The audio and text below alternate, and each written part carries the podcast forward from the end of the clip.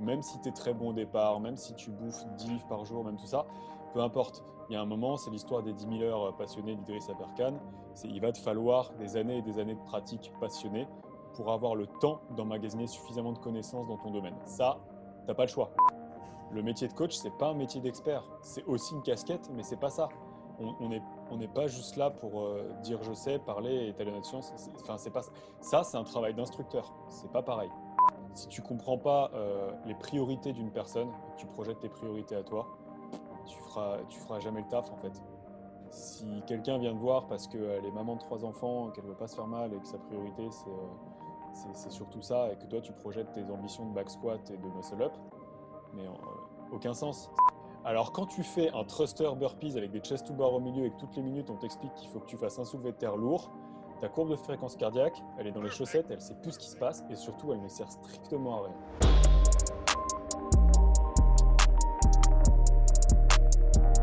Ok Raphaël, on est live, bienvenue sur le podcast, comment tu vas? Bah ça va super bien, merci. Merci de l'invitation. C'est un plaisir de te recevoir après avoir euh, reçu euh, ton, euh, ou accueilli ton confrère Jean-Marie à deux reprises, une fois sur le podcast, une fois pour un petit stagiaire. ton, stagiaire. Je sais que vous avez toujours une, bonne ambiance entre les deux et je me suis dit, bah, faut, compléter un petit peu le tableau après avoir reçu JM de l'atelier Fit. Fallait bien avoir, fallait bien avoir Rafa, donc bienvenue à toi fallait bien passer aux choses sérieuses. Euh, non, mais merci beaucoup. Et oui, plus sérieusement, en plus, JM, il a, il a quand même. Euh, il était hyper cool le podcast en plus euh, avec JM. Il a, bien marché, il me semble. Donc c'est super cool de passer derrière. Ça fait plaisir. Non, c'est cool. Bah, pour les, les, trois auditeurs qui ne te connaissent pas encore, est-ce que tu peux nous parler un petit peu de toi, qui tu es et ce que tu fais donc, donc, pour les trois auditeurs tout court, en fait. J'espère quand même en avoir cinq ou six. Tu vois même, bah, je sais que c'est dur de passer après Jean-Marie, mais en même temps. Ouais. Bah, euh, ça y est. Hein. Est-ce que, est-ce que, enfin, ouais, non, c'est pas possible. On attend le climax. je suis très mauvais à cet exercice, mais je vais faire de mon mieux. Donc, qui suis-je? Euh, Je suis Raphaël Puech, je suis coach sportif depuis 2012. Euh, ouais, 2012, 9 ans. je suis également diététicien depuis 2015. Et bon, voilà, pour moi, les deux casquettes allaient ensemble, hein, parce que j'ai commencé assez tôt, je voulais compléter par la nutrition, donc euh, j'ai fait mon diplôme là-dedans. Et euh, je fais pas mal de choses. Je, actuellement, je, actuellement, il y a Covid, mais sinon, je, coach pas mal en boxe de CrossFit, etc. Mais mon activité, qui est doucement devenue presque principale, a plus ou moins toujours été ce qu'on appelle le suivi individuel. Alors, bon, je n'ai pas trouvé de meilleur terme à l'heure actuelle. si vous trouvez quelque chose, dites-le moi. Mais bon, c'est du coaching, ni plus ni moins. Entraînement et nutrition. C'est ce que beaucoup appellent euh, de la prog individuelle. Moi, j'aime pas le terme parce que c'est un peu réducteur à mon sens, étant donné qu'il n'y a mmh. pas que de la programmation euh, dans le coaching. tu traites de l'humain. Mais, mais, voilà, donc c'est du suivi entraînement et nutrition pour quiconque veut bien être suivi. un petit peu, disons-le aussi, parce que c'est du suivi qui se fait beaucoup à distance. Je ne suis pas forcément physiquement présent lors des séances, quelqu'un qui, pour des gens qui ont un petit peu d'autonomie et euh, qui veulent atteindre leur plein potentiel physique euh, dans leur sport ou pas. Donc, euh, il y a des boxeurs, des rugbyman, des crossfitters et aussi des gens avec des objectifs beaucoup plus modestes de remise en forme, de juste être beau gosse tout nu. À la fin, c'est tout ce qu'on veut pour tout le monde au final quand tu creuses un petit peu. Mais il n'y a, que ça qui compte de toute façon. Oui, à la fin, bon, on finit toujours par du curl et du développé couché, même si on vient pour développer son broad jump et son death jump et whatever. Ouais, ouais non, exactement. L'aspect nutrition, c'est quelque chose qui, qui, dès le début en coaching, t'a semblé nécessaire et euh, et tu as, suivi ça tout de suite ou tu t'en es rendu compte plus tard? Non, c'était tout de suite parce que j'ai embrayé sur ces études directement, euh, pardon, directement après mon diplôme de coach. Euh, en fait, je, ouais, je trouve ça complètement euh, absurde de ne pas allier les deux casquettes.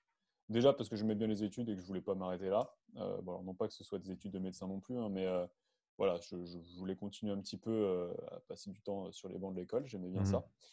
Et, puis j'aime bien, j'aime bien geeker, j'aime bien aller, au fond des, aller un peu au fond des choses. J'aime bien la physio, j'aime bien la biochimie, j'aime bien. Voilà, j'ai été servi pour le coup. J'aime bien tout ça. Donc, donc voilà, c'était, c'était vraiment le côté scientifique m'a toujours un peu plu et continue de me plaire. J'aimais bien aller sur PubMed déjà, chercher les études, trucs. Et, et, voilà, et puis c'était histoire d'avoir une casquette un peu plus complète. Ça aurait pu être kiné ou autre chose, mais vraiment la nutrition, c'était un truc qui me, qui me, qui me semblait, comment dire, best bang for your buck. C'était le truc qui, vraiment allait avoir un impact immédiat et tout de suite sur tous mes clients. Et c'était vraiment l'arme de laquelle il fallait pas se priver, en fait, parce que bah, tu vas tellement plus loin, tellement plus vite que, bah, enfin voilà, je ne vois pas comment faire sans aujourd'hui, si tu veux. Ouais, non, je pense que c'est une, une, bonne réflexion et de, de, plus en plus, je pense que bah, pour peut-être ceux qui ont peut-être pas soit l'énergie de se replonger dans des études, euh, soit l'envie d'apprendre ce côté-là des choses, hein, qui, qui, est aussi quelque chose qu'il faut envie d'avoir. Il faut avoir envie d'apprendre. Je vais y arriver. Euh, mais, je pense que les coachs, c'est clair, de manière générale, auraient grand intérêt à au minimum s'allier avec quelqu'un qui est compétent en nutrition, parce que comme tu l'as dit, ça va de pair, et, de, travailler que d'un côté sans regarder ce qui se passe de l'autre, euh, au, final, ben, comme tu l'as dit, tu, vas, aller deux fois moins vite et, et potentiellement aussi euh, ben, te rencontrer certains problèmes qui peuvent ne pas être, qui ne peuvent pas, putain, je suis vraiment bien parti, qui ne peuvent pas être résolus sans la nutrition. Il dit quoi l'orthophoniste? Il dit n'importe quoi. Il est, confiant ou il termine quelques séances? Il m'a dit euh, arrête tout de suite ce que tu fais, tu dis n'importe quoi. Retourne à parler en anglais, ça ira très très bien. On fait que des voyelles sinon. Euh, non, mais en fait, oui, oui, complètement. Il y avait ça. Et puis il y avait aussi. Euh, alors, juste pour revenir sur ce que tu dis sur le côté, c'est indispensable pour des coachs. Aujourd'hui, alors sans faire l'OG qui est là depuis 10 ans, c'est pas tant ça, c'est que c'est vrai depuis quelques années, 9 ans, euh, non, mais même, enfin, c'est rien en fait, 9 ans. Et, ce que je veux dire, c'est que là, depuis quelques années, j'ai l'impression que ça va vachement plus facile de se former en nutrition et en tous les trucs annexes. Enfin, toutes les formations de qualité qui sortent en nutrition, euh, en posturo, en, euh, quoi d'autre? Enfin, Sur un peu tous les domaines en fait gravitant autour de la, de la, performance et de la santé, ça devient, je veux dire, un coup de carte bleue et, euh, disons-le aussi, euh, euh, parler un petit peu anglais, ça aide, faut pas se mentir, mais un coup de carte bleue et un, petit coup de, de, stage intensif d'anglais, et il y a aujourd'hui vraiment des mines d'or. quoi. Donc, mmh bien sûr, pour être praticien en France en nutrition, il faut un diplôme. Ça, j'en suis intimement convaincu parce que tu découvres notamment que tu peux faire d'énormes conneries, notamment avec certaines pathologies avec lesquelles il ne faut pas trop jouer et tout. Donc, Évidemment, si un coach a affaire à un mec qui a un caillot rénal, du diabète un peu sévère ou autre pathologie, bon, il faut savoir référer. Comme moi, je vais arriver à référer en cas de trauma ou quoi que ce soit et pas m'amuser à faire l'ostéopathe, c'est pas mon métier. Mais avoir quand même des bases de prise en charge et pouvoir discuter nutrition avec un client ou un athlète, ben, c'est juste obligatoire. Obligatoire. Je sais que là, en France, il y a Bayesian Bodybuilding qui est très bien fait, euh, tu as Précision Nutrition qui est très bien fait en anglais, etc., etc. Enfin, il y a quand même un paquet de trucs très intéressants qui sont plus ou moins accessibles et qui vont aller un peu au bout des choses. Voilà, donc euh, on n'a plus autant besoin, même si c'est toujours intéressant, d'aller chercher le bouquin de tel mec, rencontrer tel gars à un séminaire, faire ci, faire ça.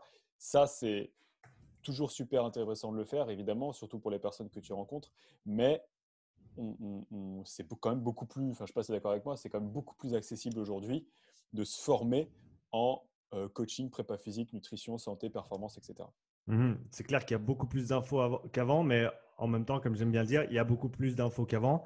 Et donc, ça pose le, nouveau souci de comment est-ce qu'on euh, détermine qu'est-ce qui est de qualité, qu'est-ce qu'il faut écouter, qu'est-ce qu'il ne faut pas écouter, qu'est-ce qu'il faut très très bien mettre en contexte et pas simplement prendre dans l'absolu. Comment est-ce que tu approches ces choses-là quand tu, bah, quand tu peut-être envisages de, nouvelles sources d'informations? Qu'est-ce qui t'aide à déterminer si ça va pouvoir rentrer dans ton, dans ton panel ou dans ta, mmh. ton modèle global ou, ou pas? Euh, bah, En fait, si tu veux, j'avais réfléchi à la question, mais moi, je ne suis pas plus intelligent qu'un autre.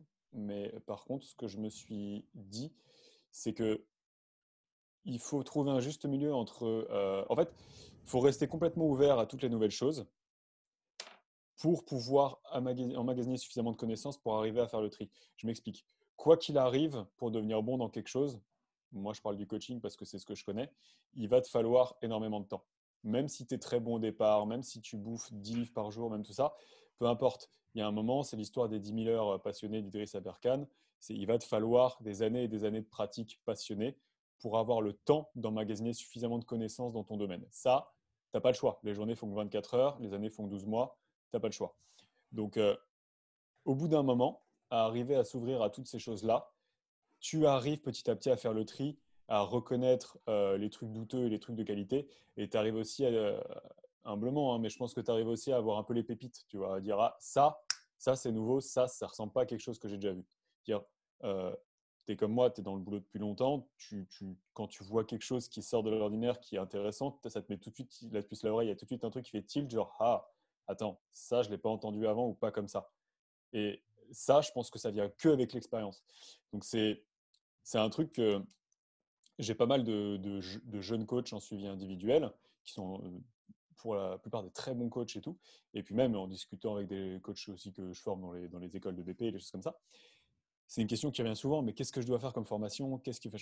La réponse, moi, c'est un peu toujours même, c'est tout. Fais tout.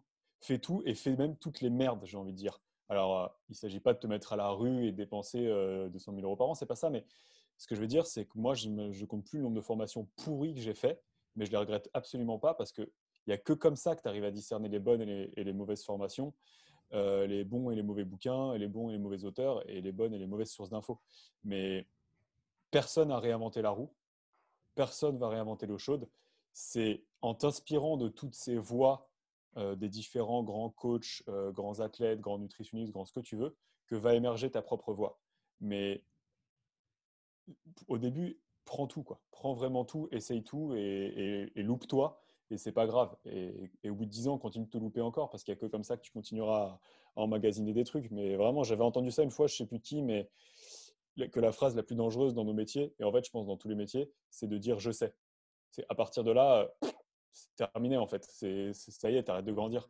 Donc, euh, moi, c'est un peu mon truc, c'est d'essayer d'avoir cette mentalité un peu ceinture blanche, tu vois. Et de. Bah voilà, franchement, parfois, je clique sur des trucs ou des formations que je fais. Comment dire, c'est. En vrai, elle va pas m'apporter grand chose, mais mais je sais pas, il y a toujours peut-être une petite pépite dedans, un petit truc que je leur replay, un 1% qui va faire que. Voilà. Et puis après, il y a le côté, je pense qu'on a tous un peu les coachs de ah, s'il y a une info là-bas, quelque part euh, dans ce grand océan que j'ai pas, ça me fait chier. que es pareil. Je me, je me rappelle avoir entendu l'histoire d'un coach d'haltérophilie aux, États-Unis qui était un des meilleurs coachs du pays. Je ne me rappelle plus de son nom mais il se promenait toujours dans les, dans les halls d'entraînement et les halls d'échauffement euh, aux championnats nationaux, etc., avec son petit bouquin à la main, les, mains derrière le dos, et il approchait tous les coachs, les, les connus, les pas connus, les grands, les petits, les, les bons, les moins bons, et il, pose, il faisait que de poser des questions, et il, marquait toujours tout dans son petit livre. Euh, avec vraiment il, leur donnait, il lui donnait des tips.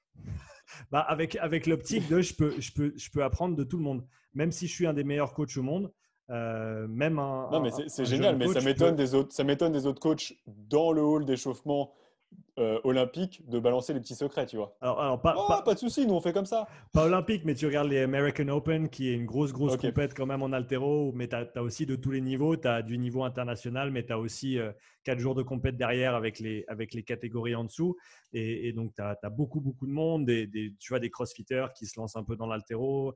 Euh, et, donc, c'était intéressant d'entendre cette perspective. Mais non, je suis d'accord avec toi. Comme tu l'as dit, il faut avoir l'analogie que j'utilise en général, c'est celle du puzzle. Et chaque, chaque cette petite pièce d'information va venir s'ajouter à ton puzzle qui va former ton, ton, modèle, on va dire, général de comment tu, tu perçois le, fitness, la performance, la santé. Et des fois, il y a des pièces que tu, que tu rencontres et pour l'instant, elles ne passent pas sur ton, dans ton puzzle, mais c'est peut-être simplement qu'il te manque trois pièces entre ce que tu as déjà construit et ce que tu viens de trouver et qu'il faut juste… Des liens, euh, il faut, il faut juste que tu t'apprennes d'autres choses pour pouvoir faire le lien. Et simplement parce que tu ne comprends pas cette information là, maintenant, tout de suite, ça ne veut pas dire que tu ne vas pas pouvoir la comprendre plus tard une fois que tu auras les infos requises pour. Ah, mais, mais, totalement. Et, bah, tu vois, ce mec-là, c'est sûr que c'est un excellent coach. C'est impossible que ce soit un mauvais coach. C'est pas possible. Il a visiblement l'expérience et la curiosité. À partir de là, il suffit de tisser des liens. Hein.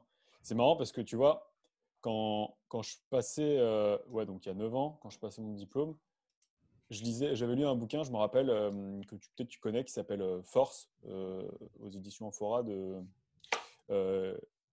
merde. c'est grave que je connais, que j'oublie le nom. Je coupe pas les podcasts, donc ok. Emmanuel Léger. Ouais. non, mais j'ai oublié le nom de Zidane, si tu veux quoi.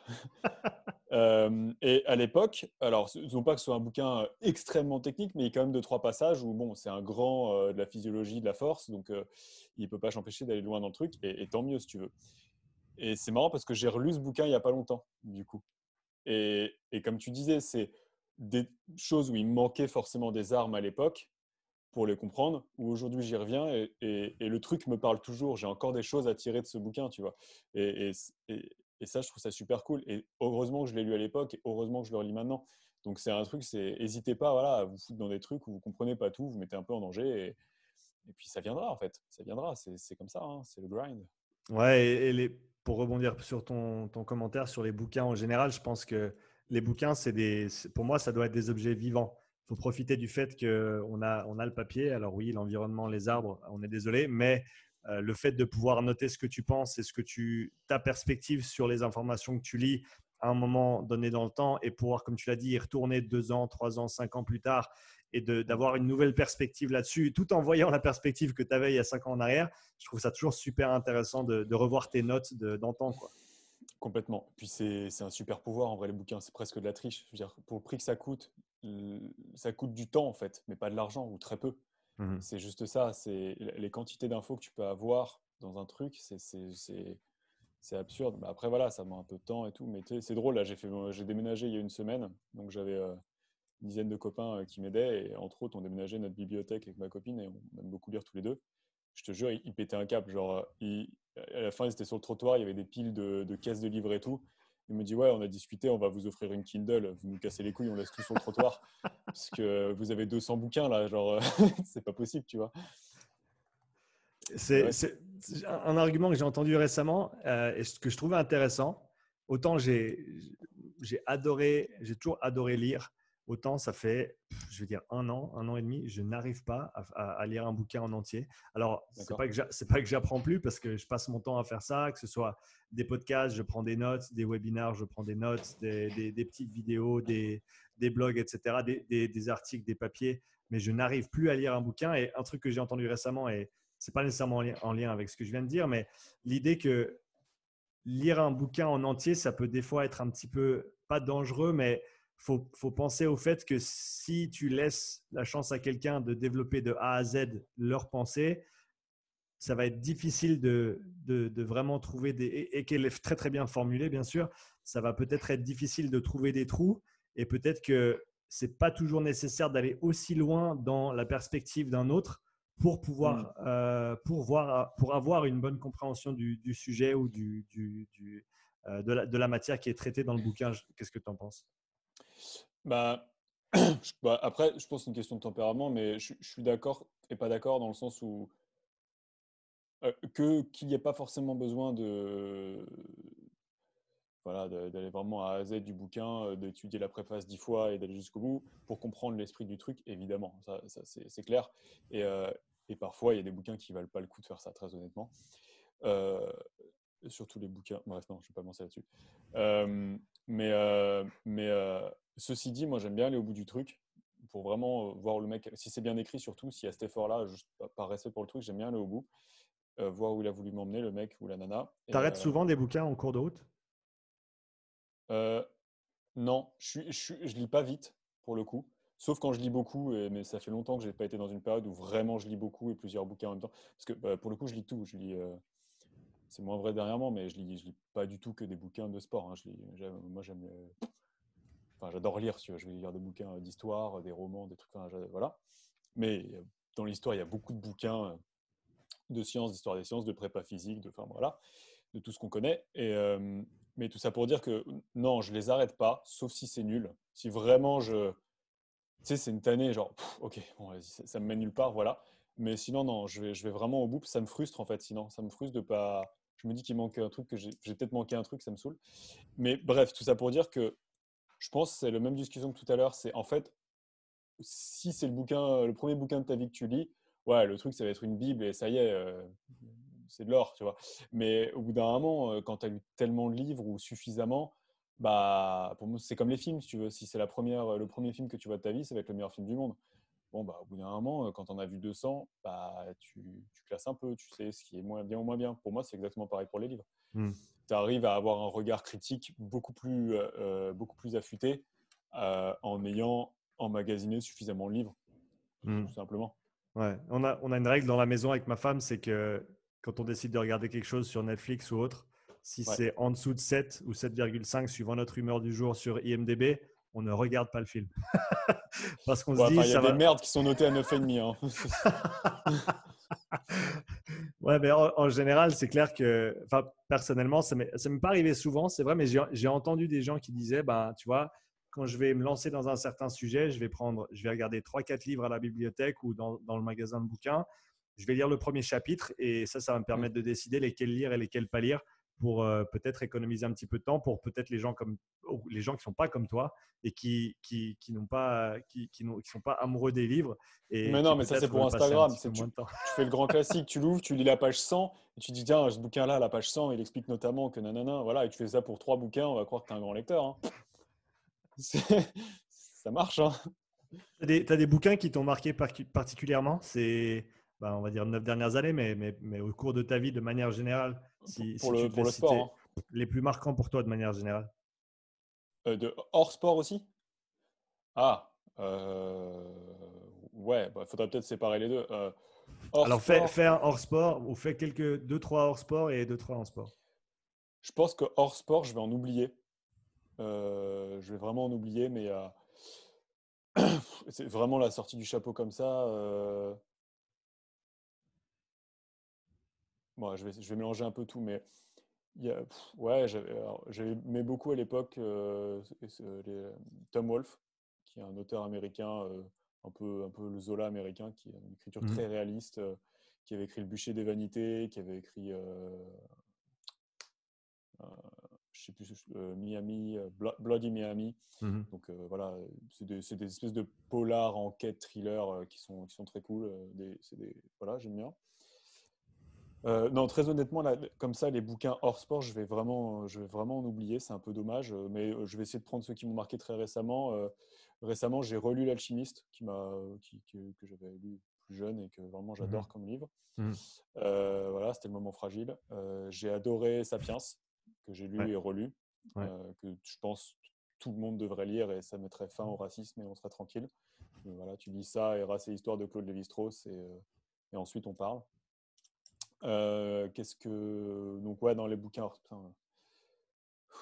Je vais me perdre hein, dans vraiment dans les bouquins hors sport là.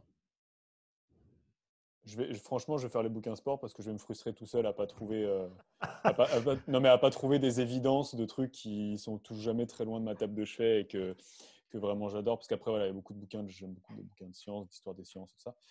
Euh, là, je suis en train de lire ça en ce moment là, qui, qui, qui s'appelle, que mon père m'a offert, qui s'appelle Les Découvreurs.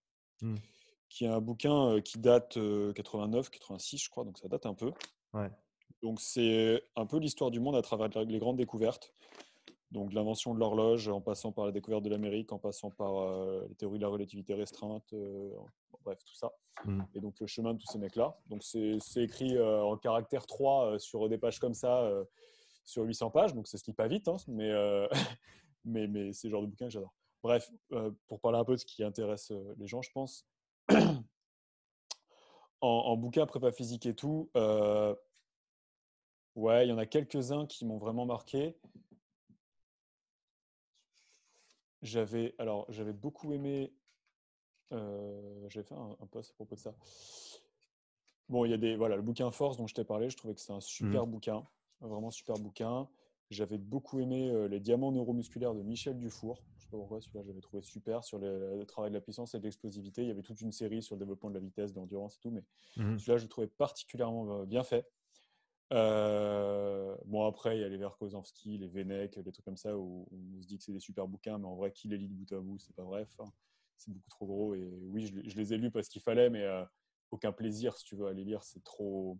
C'est un rite de passage c'est ça, il faut le faire et ils sont dans la bibliothèque et de temps en temps tu ressors, mais c'est fou comme c'est encore actuel, mais, euh, mais, mais voilà, c'est pas des trucs, euh, c'est plus des, des, encyclopédies que des livres, tu vois. Mmh. Euh, j'aimais bien ce que faisait Juggernaut à l'époque. J'avais Alex Viada avait écrit un bouquin qui s'appelait The Hybrid Athlete. Alors, je ne sais pas Mhm. si tu vois qui c'est, Alex Viada. C'est pas le gars qui faisait des squats très lourds et des marathons aussi? Ouais, exactement ça. Le mec, il est euh, triathlète et powerlifter. Donc, Ouais. euh, il faisait du sumo deadlift, euh, je ne sais plus ses perfs, mais c'est très lourd. Et il enchaînait avec euh, un, un triathlon où il faisait de la perf. Quoi. Alors, c'est pas le meilleur triathlète du monde, c'est pas le meilleur powerlifter du monde, mais par contre, euh, comme mec qui allie les deux comme ça, il n'y en a pas beaucoup. Et c'est surtout un mec déjà très drôle et hyper intéressant et hyper malin sur sa méthodologie, sur son bah, l'entraînement croisé et tout. Et ce bouquin, The Hybrid Athlete, est top sur vraiment l'entraînement croisé, qui est si à la mode aujourd'hui avec le CrossFit, mais qui en fait est vrai dans beaucoup de sports. Et sur euh, voilà, le, travail des filières énergétiques, le travail de la force, tout ça, il est top. Son approche de la nutrition est aussi différente. Il y a un chapitre dessus. Le dernier chapitre du bouquin est sur les bières. Enfin, tu vois, c'est pareil, mais, mais c'est ouais, sur quelle bière faut boire après l'entraînement. euh, mais parce qu'elle a un meilleur goût après une séance de squat. C'est, voilà. Et le bouquin est bourré de trucs un peu marrants. En plus, je me rappelle, j'avais ri tout seul comme un con. Tu vois, il parlait du conditioning pour les athlètes de powerlifting et il parlait notamment de ceux qui voulaient faire un peu de jogging. Et il disait voilà, euh, donc quand vous courez, faites attention à bien courir sur le turf et pas directement donc sur la chaussée et pas sur le trottoir parce que les chaussées sont faites en, bitume et que le bitume a une caractéristique d'absorption un peu plus souple. Vous êtes powerlifter a priori euh, lourd, donc vous êtes, euh, vos articulations supportent moins les chocs. Si vous pouvez courir sur un truc un tout petit peu plus souple, c'est pas mal. Et après, en dessous, il y avait marqué, euh, en, en anglais, c'était Run against traffic, not forward, you're not a vehicle. Donc, courez, courez à l'envers du trafic, pas avec le trafic, vous n'êtes pas un véhicule. tu sais, c'est con. Et il y a des trucs comme ça dans tout le bouquin où tu sors d'un truc d'un bloc de physio sérieuse ou de méthodo et il te sort une connerie et je sais pas, c'est je trouvais ça super perso, cool. quoi. Ouais. Ouais, voilà, j'aime bien les trucs qui vivent un peu comme ça, tu vois, où les mecs ils, ils prennent le truc au sérieux sans se prendre au sérieux, c'est génial. Mhm. Mhm. Donc j'avais, je- bref, j'ai beaucoup aimé ce bouquin, j'avais beaucoup aimé, bon moi j'étais bousier de De Franco, euh, je suis toujours, mais avant surtout quand, enfin j'adore ce qu'il fait, voilà. C'est vraiment une capacité de vulgarisation que je trouve top, quoi. En fait, c'est génial ce qu'il faisait. Et son bouquin euh, euh, Functional Training for Team Sport, je crois que c'était, Mhm. euh, qui, était, qui était top. Donc le, le tra- travail fonctionnel, enfin la functional strength, je je bref, en gros de la prépa pour les sports d'équipe. Donc il en a sorti un paquet, mais il y en a un qui, qui est sorti plus récemment, qui est super bien, super clair. Euh, les books, surtout, il avait un bouquin e-book annexe avec ça, avec euh, tout un truc sur l'apprentissage moteur, sur les tempo runs, sur euh, bon, enfin voilà, c'est bien fait, c'était clair, c'est des bouquins qui m'ont vachement influencé. Mhm. J'aimais beaucoup Mike Boyle, j'ai beaucoup lu, donc les functional training, The New Functional Training, les trucs comme ça. J'avais adoré un bouquin que tout coach doit lire qui s'appelle Conscious Coaching de Brett, Brett. Bartholomew. Ouais, ouais. Ouais, Très, très bien est une référence dans, euh, euh, il appelle ça le côté obscur, je crois, du, du coaching. C'est en gros bah, ta relation avec l'athlète. Donc à aucun moment ça parle de, de méthodo ou quoi que ce soit, euh, de méthodo d'entraînement, j'entends. Ça parle juste de relation à l'athlète. Et tout le long du bouquin, il, dresse- des archétypes d'athlètes différents qui réagissent à ci, à ça, ceux qui sont plutôt conquérants, ceux qui sont plutôt effacés, ceux qui aiment, ceux qui sont grandes gueules, ce qui machin, avec plein d'exemples de ce qu'il a pu vivre dans ses années de prépa physique. Et c'est Ouais, franchement, ce bouquin, il est incroyable aussi. Tu vois, tu, tu- si tu es un peu coaché à droite à gauche, tu te retrouves dans plein de situations et, et il te donne des armes vraiment concrètes pour tout ça. Et, Ouais, j'ai l'impression que c'est ce qui manque dans la majorité des, des formations de coaching de manière générale, c'est l'aspect humain qui est au final le plus important si, si on veut bien, parce que c'est ça qui va faire que ça, ça, ça dure et ça perdure. Et, et- et au final, tu peux avoir la meilleure méthode et, et- et la meilleure approche. Si tu n'arrives pas à tisser des liens, si tu n'arrives pas à communiquer, euh, sûr. tu ne vas pas pouvoir avoir l'influence sur le long terme. Ah bah non, mais complètement. Si- sinon, tu es juste un expert en fait. Le métier de coach, c'est pas un métier d'expert. C'est aussi une casquette, mais c'est pas ça. On on n'est on n'est pas juste là pour euh, dire je sais, parler, étaler notre science. Enfin, c'est pas ça. Ça, c'est un travail d'instructeur. C'est pas pareil. Mais on est coach, donc il y a un moment, il faut savoir un peu euh, gérer, avoir un tout petit peu de, de psychologie. Ça, ça, ça peut que aider en fait.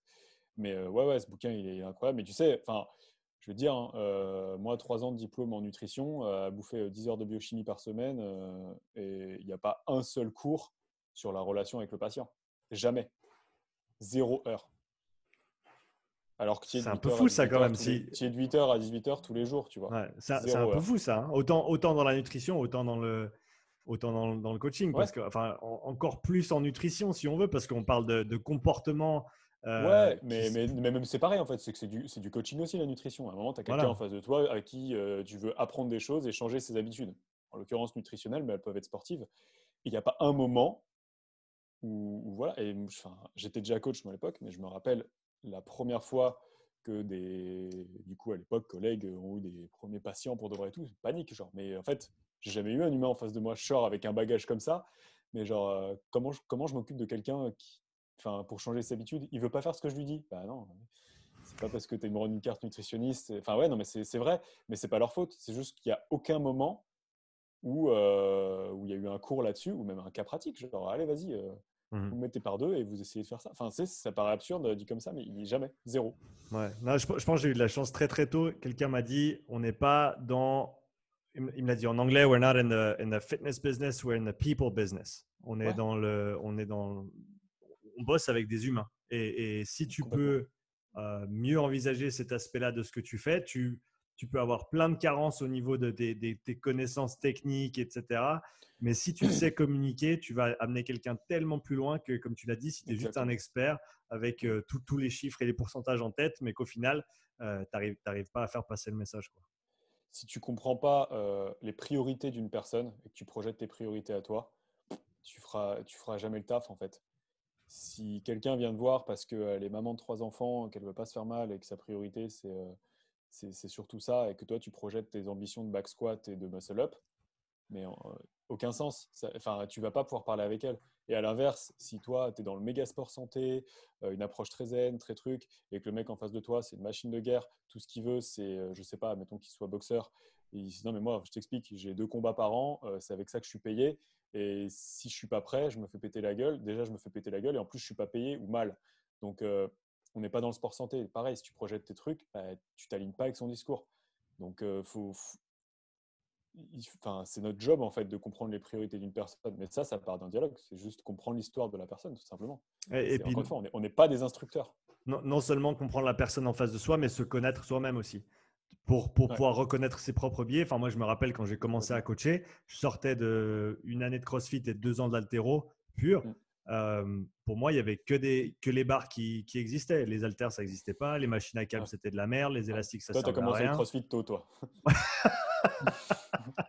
et, donc, je suis parti. Le CrossFit avant les régionales de 2015. ouais, exactement. Ouais, bah, juste avant ça. Euh, et, et, non, mais c'était vraiment ça. Et tu vois, je regarde maintenant, je me dis putain, mais j'aurais pu faire tellement mieux. Et, maintenant, bah, plus j'avance, plus il n'y a, a, plus aucun truc où je me dis non, non, ça, ça sert à rien. Ou oui, oui, ça, c'est le truc. C'est tous des outils. Et maintenant, j'ai eu la chance de pouvoir apprendre au travers des années quand appliquer ces outils, dans quel contexte, pour qui et comment et pourquoi. Et, c'est vraiment là que ça fait la différence. Mais comme tu as dit, il faut, passer par des phases, il faut aller profondément, faut, faut partir en profondeur dans certains sujets pour bien les comprendre. Mais après, il faut avoir aussi la capacité de ressortir de, ces trous noirs, si on veut, euh, pour, pour euh, avoir la vue d'ensemble et, pouvoir euh, l'appliquer. Ouais, la phrase, il y a une phrase de Bruce Lee là, que j'ai entendue, ça me récemment, qui disait au début, quand tu apprends le kung-fu, un coup de pied, c'est juste un coup de pied.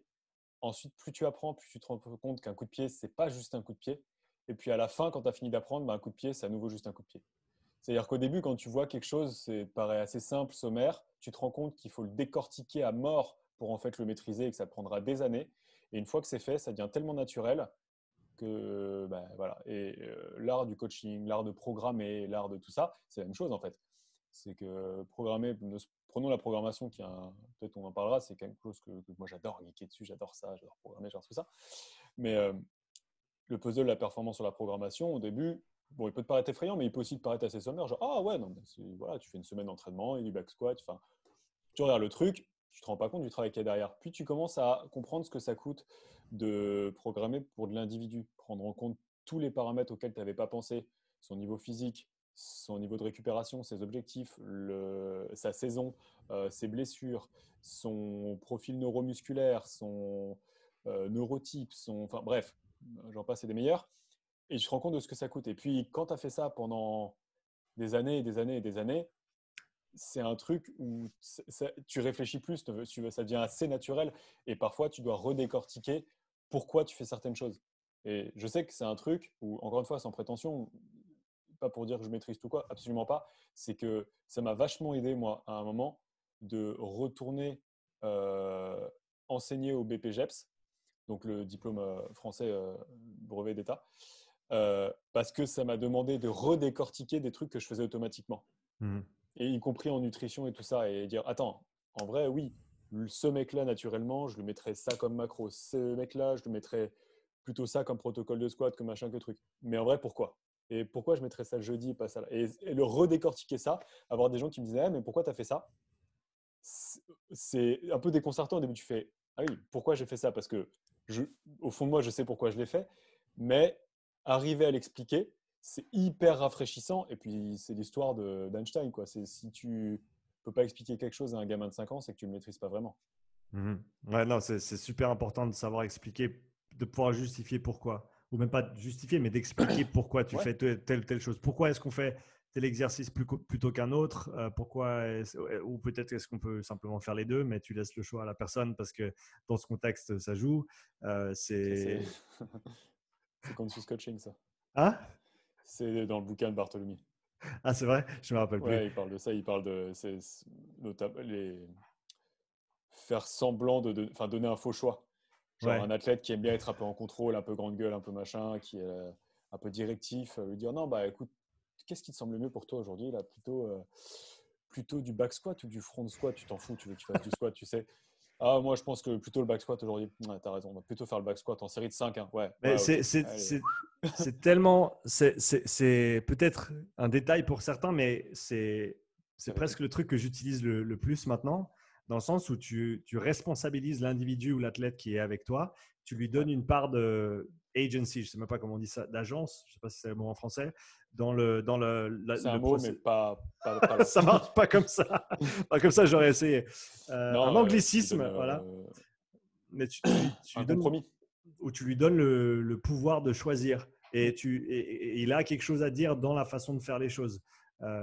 et, et, ça, ça fait tellement une différence parce qu'au final, est-ce qu'on veut simplement des moutons qui suivent tout ce qu'on dit à la lettre ou est-ce qu'on veut commencer aussi à responsabiliser nos athlètes, nos clients et faire en sorte qu'ils aient une part de réflexion dans ce qu'ils font et pourquoi au jour le jour qui, euh, peut-être au-delà de, la relation qu'on a avec eux dans, notre coaching actuel, va pouvoir leur servir euh, à, aller de l'avant de manière euh, réfléchie plutôt que, encore une fois, juste suivre ce que le coach a dit. Quoi. Ouais, je suis complètement d'accord. Après, tu en as qui, qui n'aiment pas ça. Je veux dire que j'ai des athlètes si je leur mets, euh, je dis n'importe quoi, ok, euh, on va faire, euh, je sais pas, fait du rameur ou de la sobike pour ces intervalles cardio, panique. Genre, et c'est justement des athlètes que je vais essayer de pousser à faire ça à terme, à choisir, mais tu en as, il faut que ce soit précis, précis. C'est-à-dire que tu leur mets, tu fais 5-6 reps au squat pour 5 séries, c'est non, 5 ou 6 reps. Bah, en vrai, tu seras quand même plus fort à la fin de la séance. en vrai, en vrai, c'est pareil. en, vrai, là, tout de suite, c'est pareil. Tu n'as pas un squat à 360. On n'est pas sur euh, une fin d'affûtage en powerlifting avant un meeting. Donc là, c'est pareil. Mais, mais c'est pas grave. Il faut, prendre en compte la psychologie de la personne. Et il y a des personnes chez qui être très précis, ça aide. En tout cas, sur certaines où ils ont besoin de mettre la gueule dans le guidon, déconnecter, dire je suis à la lettre, je range, je fais, je sors, terminé. Et il y en a chez qui ça fonctionne très bien. Et voilà, c'est vrai que bah, tu vois, on parle de priorité. Mon moi naturel, Raphaël, a tendance à s'opposer un peu à ça. non, il faut t'éduquer, machin. Euh, parfois, je me pose, mais en vrai, pourquoi? Si la personne n'a pas envie, qu'elle est venue me chercher pour ça, pour lui dresser quelque chose de précis, a, pour de la performance, et que ça va lui permettre de mieux performer parce qu'elle va pouvoir déconnecter et faire, là, tout de suite, c'est ce qu'il faut qu'on fasse. Là, tout de mmh. suite, il faut que je sois précis parce que c'est comme ça que je le rendrai meilleur athlète. Alors, entre les deux, tu essaies de faire de la personne un meilleur humain, donc tu essaies de, de toi euh, faire ça parce que ça te semble juste. Mais en fait, je suis qui, moi, pour dire ça? C'est juste mon avis. ça se trouve, je me trompe. Mmh. Ouais, et, comme. Mais je pense qu'il y a les deux. Il y a les, il y a les deux et il y a certainement des, des, athlètes où il faut simplement leur dire exactement quoi faire. Ils vont l'exécuter à, leur plein potentiel et c'est ça qui va les faire avancer euh, et, et, qui, qui chercheront peut-être jamais à, mieux comprendre ou à mieux faire et qui n'auront peut-être pas besoin parce qu'ils auront la chance d'avoir un coach ou des coachs compétents à leur côté qui vont pouvoir les développer jusqu'à leur plein potentiel euh, sans avoir besoin de, ce niveau de réflexion. Et encore une fois, je pense, je pense pas que tu aies besoin d'être ultra bien éduqué pour être un très très bon athlète. mais, mais on, en, on, en, arrive peut-être à la discussion de. Ouais, après, c'est ça. Mais je ne sais pas si c'est là que tu veux en venir, mais il y a quand même un trait commun chez tous les grands athlètes de tout sport c'est qu'ils ont à un moment un degré d'autonomie et d'intelligence dans leur sport certain, tu vois. C'est que c'est quand même des gens qui se connaissent par cœur. Mais ils se connaissent eux. Ils connaissent pas la, ils connaissent pas la théorie, ils connaissent pas tous ces trucs-là. C'est eux-mêmes qui connaissent. Voilà, ils se connaissent par cœur. Ouais, mais du coup, ça leur donne un, ou encore une fois, une, autonomie et une liberté euh, un peu différente, tu vois.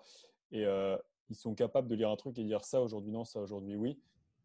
Et ça, ça va être une force chez euh, un Tom Brady qui a 40 ans, un LeBron James qui en a 37, un voilà qu'on aime qu'on n'aime pas, même un Mayweather encore aujourd'hui, tu vois. Enfin, c'est des gars, c'est comme ça, si tu veux. Ils ont, si c'est des grands athlètes, c'est bon pour leur qualité technique, stratégique et tout ça, mais physiquement, il y a quelque chose quand même. Il y a une intelligence, tu vois, derrière ces mecs-là.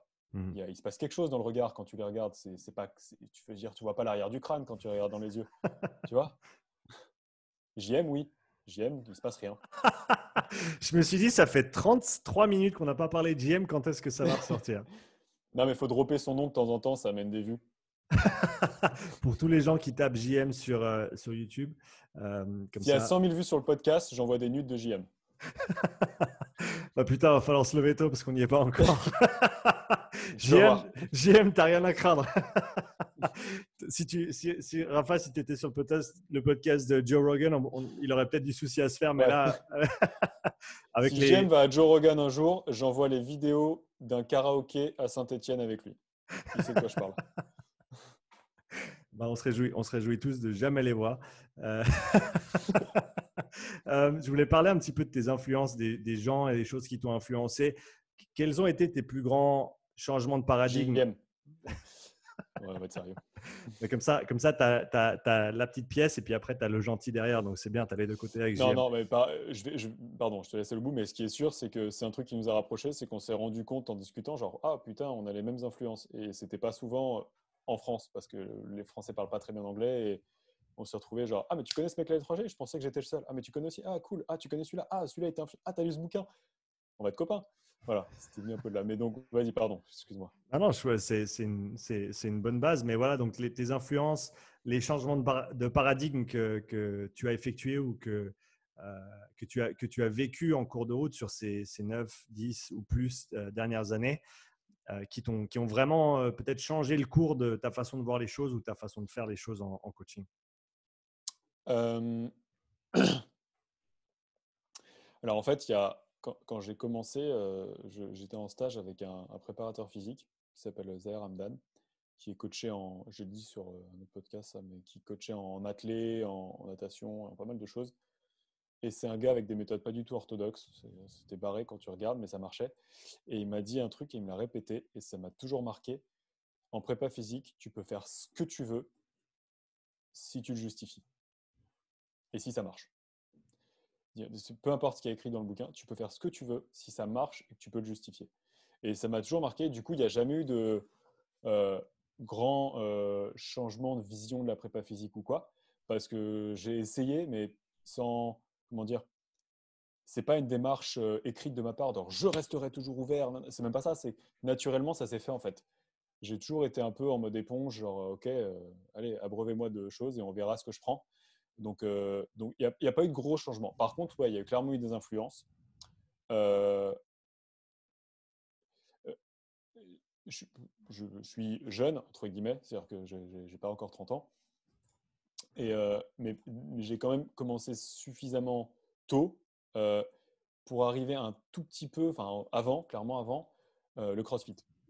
CrossFit dans lequel j'évolue aujourd'hui qui a, je trouve, pour le coup, bouleversé euh, le monde de la préparation physique, mmh. quoi qu'on en dise. Et pour des mauvaises choses, mais surtout pour le mieux. Ne serait-ce que pour le côté open source et de toutes les infos qu'on peut avoir aujourd'hui et de tout ce qui s'est construit autour. Mmh. C'est Pour ça, c'est fabuleux. Enfin, je vois la, gueule des BPGF, c'est tout, ça n'a plus rien à voir. C'est quelque chose de complètement différent.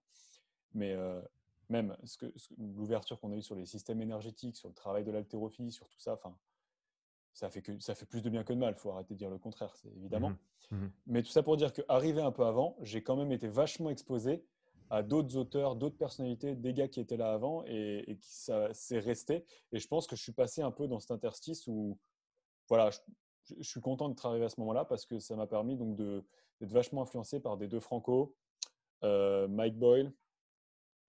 Donc ça, vraiment beaucoup. Un peu plus tard, j'ai pas mal, j'ai pas mal aimé ce que faisait Juggernaut.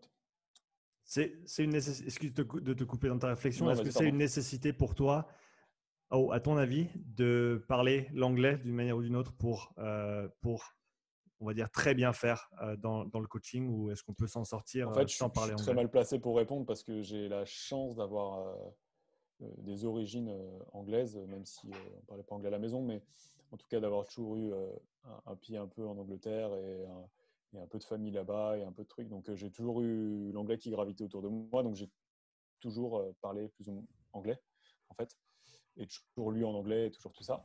Et donc ce que je veux dire, c'est que ce serait, euh, ce serait nul de ma part de dire ouais, il faut parler anglais, gars, évidemment. Alors que moi, j'ai eu la chance de, de naître dedans, si tu veux. Donc forcément, pour moi, c'est facile de dire ça. Euh, mais ceci étant dit, j'aime pas le mot indispensable, mais en vrai, on se prive quand même de tellement de ressources si on parle pas anglais. C'est en fait, il y en a, hein. y en a bien sûr, et, c'est pour je veux offenser personne, mais quand on me demande des bonnes formations ou des bons bouquins en français, j'ai beaucoup de mal à en trouver. Il y en a, bien sûr, mais il n'y en a pas beaucoup. il n'y en a pas beaucoup, il n'y en a pas beaucoup d'actuels, je trouve, à part ce traduit. Et, euh, voilà, tout simplement, enfin, il y a parfois, je me rendais compte que je savais certaines choses, euh, pas parce que j'étais plus malin qu'à l'autre, juste parce que j'avais la chance de parler anglais et de pouvoir aller gratter des infos euh, outre-Manche ou outre-Atlantique, en fait, tout simplement. Donc, je, euh, couramment anglais ou quoi, je ne sais pas si c'est indispensable. Mais pouvoir quand même aller lire un bouquin en anglais, écouter un podcast, aller voir une formation, et puis autre chose, et c'est peut-être la première chose même, c'est les études. Lire les études. Les études, elles sont en anglais en fait. Si à un moment, on parlait tout à l'heure d'arriver à faire le tri dans ce qui est vrai, ce qui est mmh faux, qu'on a un mmh brevet d'infos, tu veux faire ça, tu vas sur PubMed et tu, fais, tu lis toutes les études sur un sujet. Voilà, hein, et tu fais ta tambouille. Et si tu as 15 études qui disent la même chose, bah, c'est peut-être que c'est vrai. Et si tu n'as aucune étude qui appuie un point, que tu en as une, hein, une source, pas de source, bah, c'est que le truc, il est peut-être discutable. Donc, euh, je trouve que c'est se priver, euh, ne serait-ce que d'une certaine objectivité, que de ne pas parler anglais. Mmh. Je, je te laisse continuer. Que mais... ah ouais, je suis, écoute, je suis d'accord et euh, je, je lisais beaucoup de bouquins avant, je lis moins de bouquins maintenant. ou comme je l'ai dit avant, pas du tout, parce que j'arrive simplement pas, j'arrive simplement pas à me poser à lire un bouquin en entier. Par contre, de retrouver les bouquins qui m'ont bousillé euh, plus petit, pardon. Euh, alors, alors on, y, on, y, reviendra juste après. Oui, c'est pas important. bah, tu l'as mentionné, donc on va être obligé maintenant. Oui, pardon, c'est voilà. euh, mais, mais ouais, ouais, je me tourne plus, plus souvent maintenant vers les, les, les, les études et, et, je trouve que. Mais, je ne sais, plus qui, qui, avait dit ça. Je crois que c'était Vincent. Je crois que c'était le, le, grand et, bon Vincent Issartel qui disait que, en gros, quand tu débutes, tu vas. c'est vrai. Hein. tout, mon amour pour Vincent. Non, non, euh, absolument partagé. Donc, Vincent, si tu nous écoutes. Vincent, toi et tes biceps en chocolat, on t'aime. Hein. Et je crois que c'est lui qui l'avait dit. Si c'est pas lui, euh, désolé et désolé à la personne aussi qui l'a dit. Mais en gros, quand tu débutes, lis des bouquins, lis des, gens qui ont un peu euh, fait le, euh, la synthèse de, tout. Et plus tu veux aller profond, plus tu veux aller loin dans, des sujets, va lire les études, va lire ce qui se fait, va lire ce qui sort cette année, ce mois-ci. là, j'ai eu la chance, a, bah, je, creusais sur PubMed et je suis tombé sur un papier de mars de cette année qui parlait de la relation entre la puissance critique et le, le, SMO2 euh, de tu, André. Tu l'as publié il n'y a pas longtemps. Ouais, je l'ai partagé il y a deux jours là. Oui, c'est ça. Je vais aller voir du coup. Et, et du coup, c'est je pense que c'est le truc que tu ne trouveras pas dans un bouquin avant 10 ou 20 ans. Et donc, si tu te cantonnes à juste lire les bouquins, euh, tu, tu, vas, tu vas rater une certaine part des infos qui sont un petit peu plus actuelles parce que, encore une fois, eh ben, les bouquins, ça prend du temps à sortir, ça prend du temps à être écrit, ça prend du, beaucoup de temps à être mis à jour. Et, si tu te bases que là-dessus, tu vas certainement rater une part importante des informations qui sortent. Et encore, aujourd'hui, il y a les réseaux sociaux qui accélèrent un peu le truc. Oui, Mais tu vois, donc ça, ou ce que tu as partagé aussi euh, sur euh, le, ce que j'avais repartagé d'ailleurs avec mes mots à moi, mais sur les, le modèle des, systèmes énergétiques qui est plus ou moins obsolète, qui est en mmh. fait un continuum du système aérobie et que voilà, le côté clivage entre lactique, lactique et aérobie serait complètement à revoir et, sémantiquement faux, euh, ça c'est pareil, c'est un truc. Là encore, on a des posts Instagram qui commencent à le vulgariser un petit peu, mais comme tu as dit, ça, c'est pas tout de suite que, ça va vraiment arriver mmh clairement, précisément, avec des protocoles associés. Bon, c'est pas le sujet. Moi, mon avis, c'est que c'est hyper important de, de, voir et de le comprendre. Ça ne change pas l'entraînement des filières pour moi. C'est-à-dire que tu entraînes quand même les filières pareil. Mais c'est quand même vrai que tu peux plus euh, parler euh, pareil euh, du système, enfin bref, glycolytique et aérobique. Mmh. Non, non, on est, on, est d'accord. Je pense que, comme, tu, comme tu viens de très bien le résumer ici, et c'est une faute que j'avais, une erreur que j'avais fait au départ quand j'avais commencé à, à, creuser un peu les travaux de Evan Pycon notamment, de Training Think Tank, c'était vraiment l'idée de, ben, j'ai pas le, j'ai pas le, la, traduction de l'expression en français, tu pourras peut-être m'aider. Throwing the baby out with the bathwater. Ouais. Donc, ça se dit en français, jeter le bébé avec l'eau du bain. Ah bah voilà, très très bien. Je ne sais pas si c'était en français ou en anglais avant, mais euh, je pense en anglais d'ailleurs. Voilà, pour ceux qui... Euh, jeter le bébé avec l'eau du bain. Pour ceux, qui veulent nous aider un petit peu, allez creuser, dites-nous si c'est une expression qui est anglaise à la base ou française. Euh, comme ça, on mourra moins con. mais ouais, c'était vraiment ça. C'était, ah ben, du coup, la physiologie sous-jacente, elle ne joue pas avec ce qu'on nous a dit. Donc, il faut remettre en question toutes les méthodes d'entraînement. Non, il faut bien sûr mettre à jour notre modèle de la bioénergétique. Par contre, euh, ben, les méthodes d'entraînement, on sait, qu'elles marchent euh, dans la majorité des contextes, bien sûr. Euh, peut-être que cette nouvelle vision de la, physiologie nous, permet d'être plus précis dans la façon dont on donne ces, recommande ces différents protocoles selon le, certain profil d'un athlète. Mais au final, les, méthodes, comme tu l'as dit, Verkhoshansky, son super training, il, est toujours valable. Et on, se demande même si on a vraiment fait avancer la machine depuis ce moment-là, à quel point on peut retourner là-dedans et en gros, ce qu'il dit, c'était déjà connu il y a plusieurs dizaines d'années et ça, tient toujours.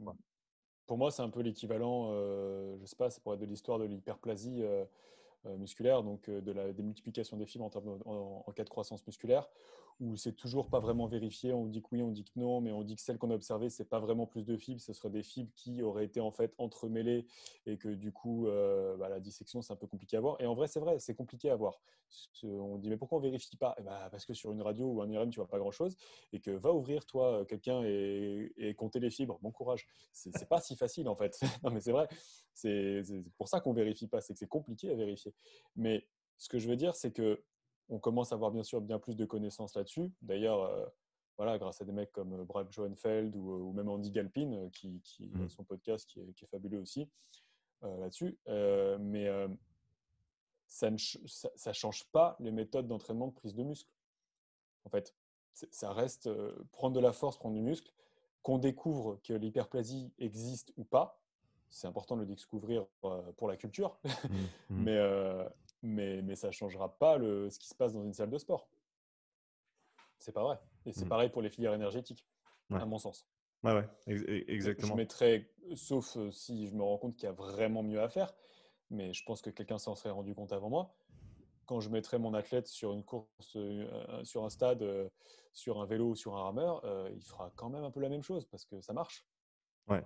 Non, je suis, je suis d'accord avec toi dans, de manière générale, après, je pense, avoir, en ayant creusé un petit peu plus le, ce côté profilage au niveau, au niveau physio avec le Moxie notamment, que tu vois quand même des profils différents euh, et qui, te permettent d'être un petit peu, peut-être un petit peu plus précis avec quoi recommander et pourquoi, euh, pour ensuite chercher certaines adaptations, choses que tu n'aurais peut-être pas vues sans, sans avoir le, bah, la, notion de ce qui se passe sous le capot. Mais, mais, après, voilà, il faut, faut, encore pouvoir euh, discerner entre voilà, ben, si on avait juste donné ça ou juste donné ça, est-ce que vraiment ça aurait fait une grosse différence? Euh, Je ne me cache pas que c'est possible que ça ne change pas grand-chose au final et que si le travail il est bien fait, il est fait euh, tu vois, à fond et que, et que surtout et que la programmation elle est bien équilibrée et bien réfléchie. Euh, voilà quoi. Après, il y a un autre facteur, il ne faut peut-être pas le dire trop fort, mais en vrai, quelque chose qui marche, c'est quelque chose aussi en lequel l'athlète croit. et, ces outils-là, au-delà de leur intérêt certain, hein, je veux dire, ils ont un côté très rassurant euh, pour certains athlètes notamment de mesurer la performance et de, surindividualiser. Et ça, même si ça peut avoir un effet semi-placebo, je, prends beaucoup de précautions parce que déjà, je n'ai pas étudié ce qui se passe avec le Moxie. Et puis surtout, euh, comme tu dis, même si c'est 1% de différence, bah, ce 1% à haut niveau, c'est la différence entre premier et deuxième.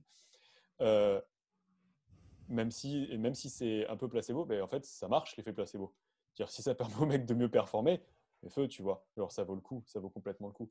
Après, euh, je passe peut-être du coq à l'âne, tu me dis hein, si, tu veux, tu veux me recadrer, mais tu vois, en, ce qui concerne le développement des filières énergétiques, euh, sans aller jusqu'au MOXI, moi j'ai beaucoup d'athlètes que je récupère et qui ont eu, notamment ceux qui sortent de l'athlé ou de choses comme ça, qui ont supportent pas de sortir faire une séance sans euh, un moniteur cardiaque. Mmh. Et notamment, alors ça, ça arrive beaucoup pour des athlètes qui viennent d'athlé et qui s'entraînent en CrossFit. Donc le développement des filières énergétiques en CrossFit, il est très particulier parce qu'une courbe de fréquence cardiaque, c'est spécifique à ce que tu fais. Donc une courbe de fréquence cardiaque sur un vélo, sur euh, un asso bike, sur un rameur ou sur la course à pied, c'est pas la même. Déjà. Alors quand tu fais un thruster burpees avec des chest to bar au milieu et que toutes les minutes on t'explique qu'il faut que tu fasses un soulevé de terre lourd, ta courbe de fréquence cardiaque, elle est dans les chaussettes, elle sait plus ce qui se passe et surtout elle ne sert strictement à rien. c'est pour ça que en CrossFit, c'est beaucoup plus intéressant d'éduquer un, un, système aérobie que de le mesurer précisément. Je m'explique. De toute façon, à moins que le max sur une épreuve purement rameur ou quoi, auquel cas pourquoi pas, de toute façon, a priori, tu n'auras pas de moniteur cardiaque qui pourra dire là où tu en es. Il va falloir un petit peu te connaître quand tu seras euh, en mode thruster, euh, burpees, chest to bar, etc. Donc, à l'entraînement, il faut un moment répliquer ça et comprendre que le développement à l'aérobie, pardon, ça passe ça passe par de la répétabilité d'intervalles aérobie. Y a un moment, c'est comme ça que ça marche. Et que si toi-même, tu n'arrives pas à définir l'état et le rythme dans lequel tu es et dire ça, je peux le tenir X temps, ça, je peux le répéter, ça, je peux le répéter si j'ai temps de repos. Si tu ne sais pas faire ça sans le mesurer, tu ne seras pas le meilleur. Et le point commun qu'on voit aux meilleurs athlètes de CrossFit, c'est leur capacité de gestion c'est leur capacité à partir d'air. Tout le monde parce qu'ils ils se disent Ok, ça va me prendre tant de temps, je peux faire à tel rythme, faire ça, je ne regarde pas les autres. S'il faut pousser, je pousserai. Mais je sais que là, moi, mon rythme, c'est ça. Boum, ils finissent premier. Donc, c'est une intelligence aérobique. Je ne sais pas si le terme, euh, je suis sûr que le terme n'existe pas. Mais euh, c'est. Tu viens, de l'inventer. Ouais, non, mais tu vois ce que je veux dire, c'est que c'est éduquer l'athlète, Bien sûr.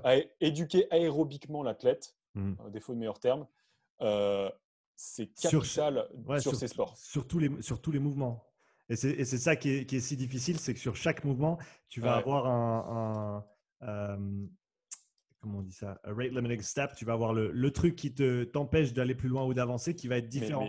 Peut-être que ben, ton triceps sur euh, tel ou tel mouvement, ben, il te manque de, simplement de la force. Peut-être que. Moi, je, je, suis désolé, tu vois, je, je suis d'accord, mais j'entraîne des. Je fais de la préparation physique pour des rugbyman, pour des boxeurs et tout. Et c'est déjà suffisamment compliqué comme ça. Mais entraîner un crossfitter, c'est super dur, les gars. Enfin, un crossfitter pour la performance, c'est très complexe le puzzle de la performance d'un crossfitter.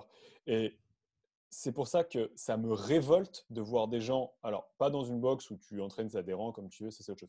Mais quand on parle de quelqu'un qui veut faire de la performance, même relativement modeste, hein, c'est-à-dire pas forcément quelqu'un qui veut faire les games, mais qui vient de chercher de donner son argent pour performer. Hmm. Je veux dire, et que tu es coach. Je trouve ça tellement passionnant et tellement challengeant de développer euh, athlétiquement un crossfitter parce que tu as tout. Il faut que tu sois bon partout. C'est le, c'est le MMA de la préparation physique. C'est que tu peux pas avoir de carence. Tu peux pas être un mec euh, où tu vas lui développer son squat, mais tu sais pas développer un système énergétique. Et surtout quand il faut développer les deux en même temps. Mais je trouve ça tellement passionnant que ça me révolte toujours quand je vois des gens faire ça à l'arrache ou, euh, surtout sans le réfléchir en fait. juste jeter des trucs comme ça et dire ouais, non, mais de toute façon, de façon euh, du moment que tu fais du crossfit et tu mets l'intensité, ça va marcher. Non, genre, non, ce n'est pas vrai. Ce n'est pas vrai. Genre, est-ce que tu vas survivre? Oui. Est-ce que tu vas vaguement progresser? Probablement. Est-ce qu'on est en train de te faire atteindre ton plein potentiel physique sans réfléchir et en jetant des trucs plus ou moins au pif? Absolument pas. Ce n'est pas vrai. Il faut arrêter avec ça. Et c'est pas parce qu'on crie plus fort que tout le monde que ça en fait une vérité. Non, c'est pas juste fais ce que tu veux du moment que tu le fais à fond que ça marchera. Non, non, non, c'est pas vrai ça. Non, je suis pas vrai. Demandez à Matt Fraser ou Rich Froning s'ils font juste ouais, mais on le fait fort. Hein. Non, Bah non, ils sont intelligents dans leur approche.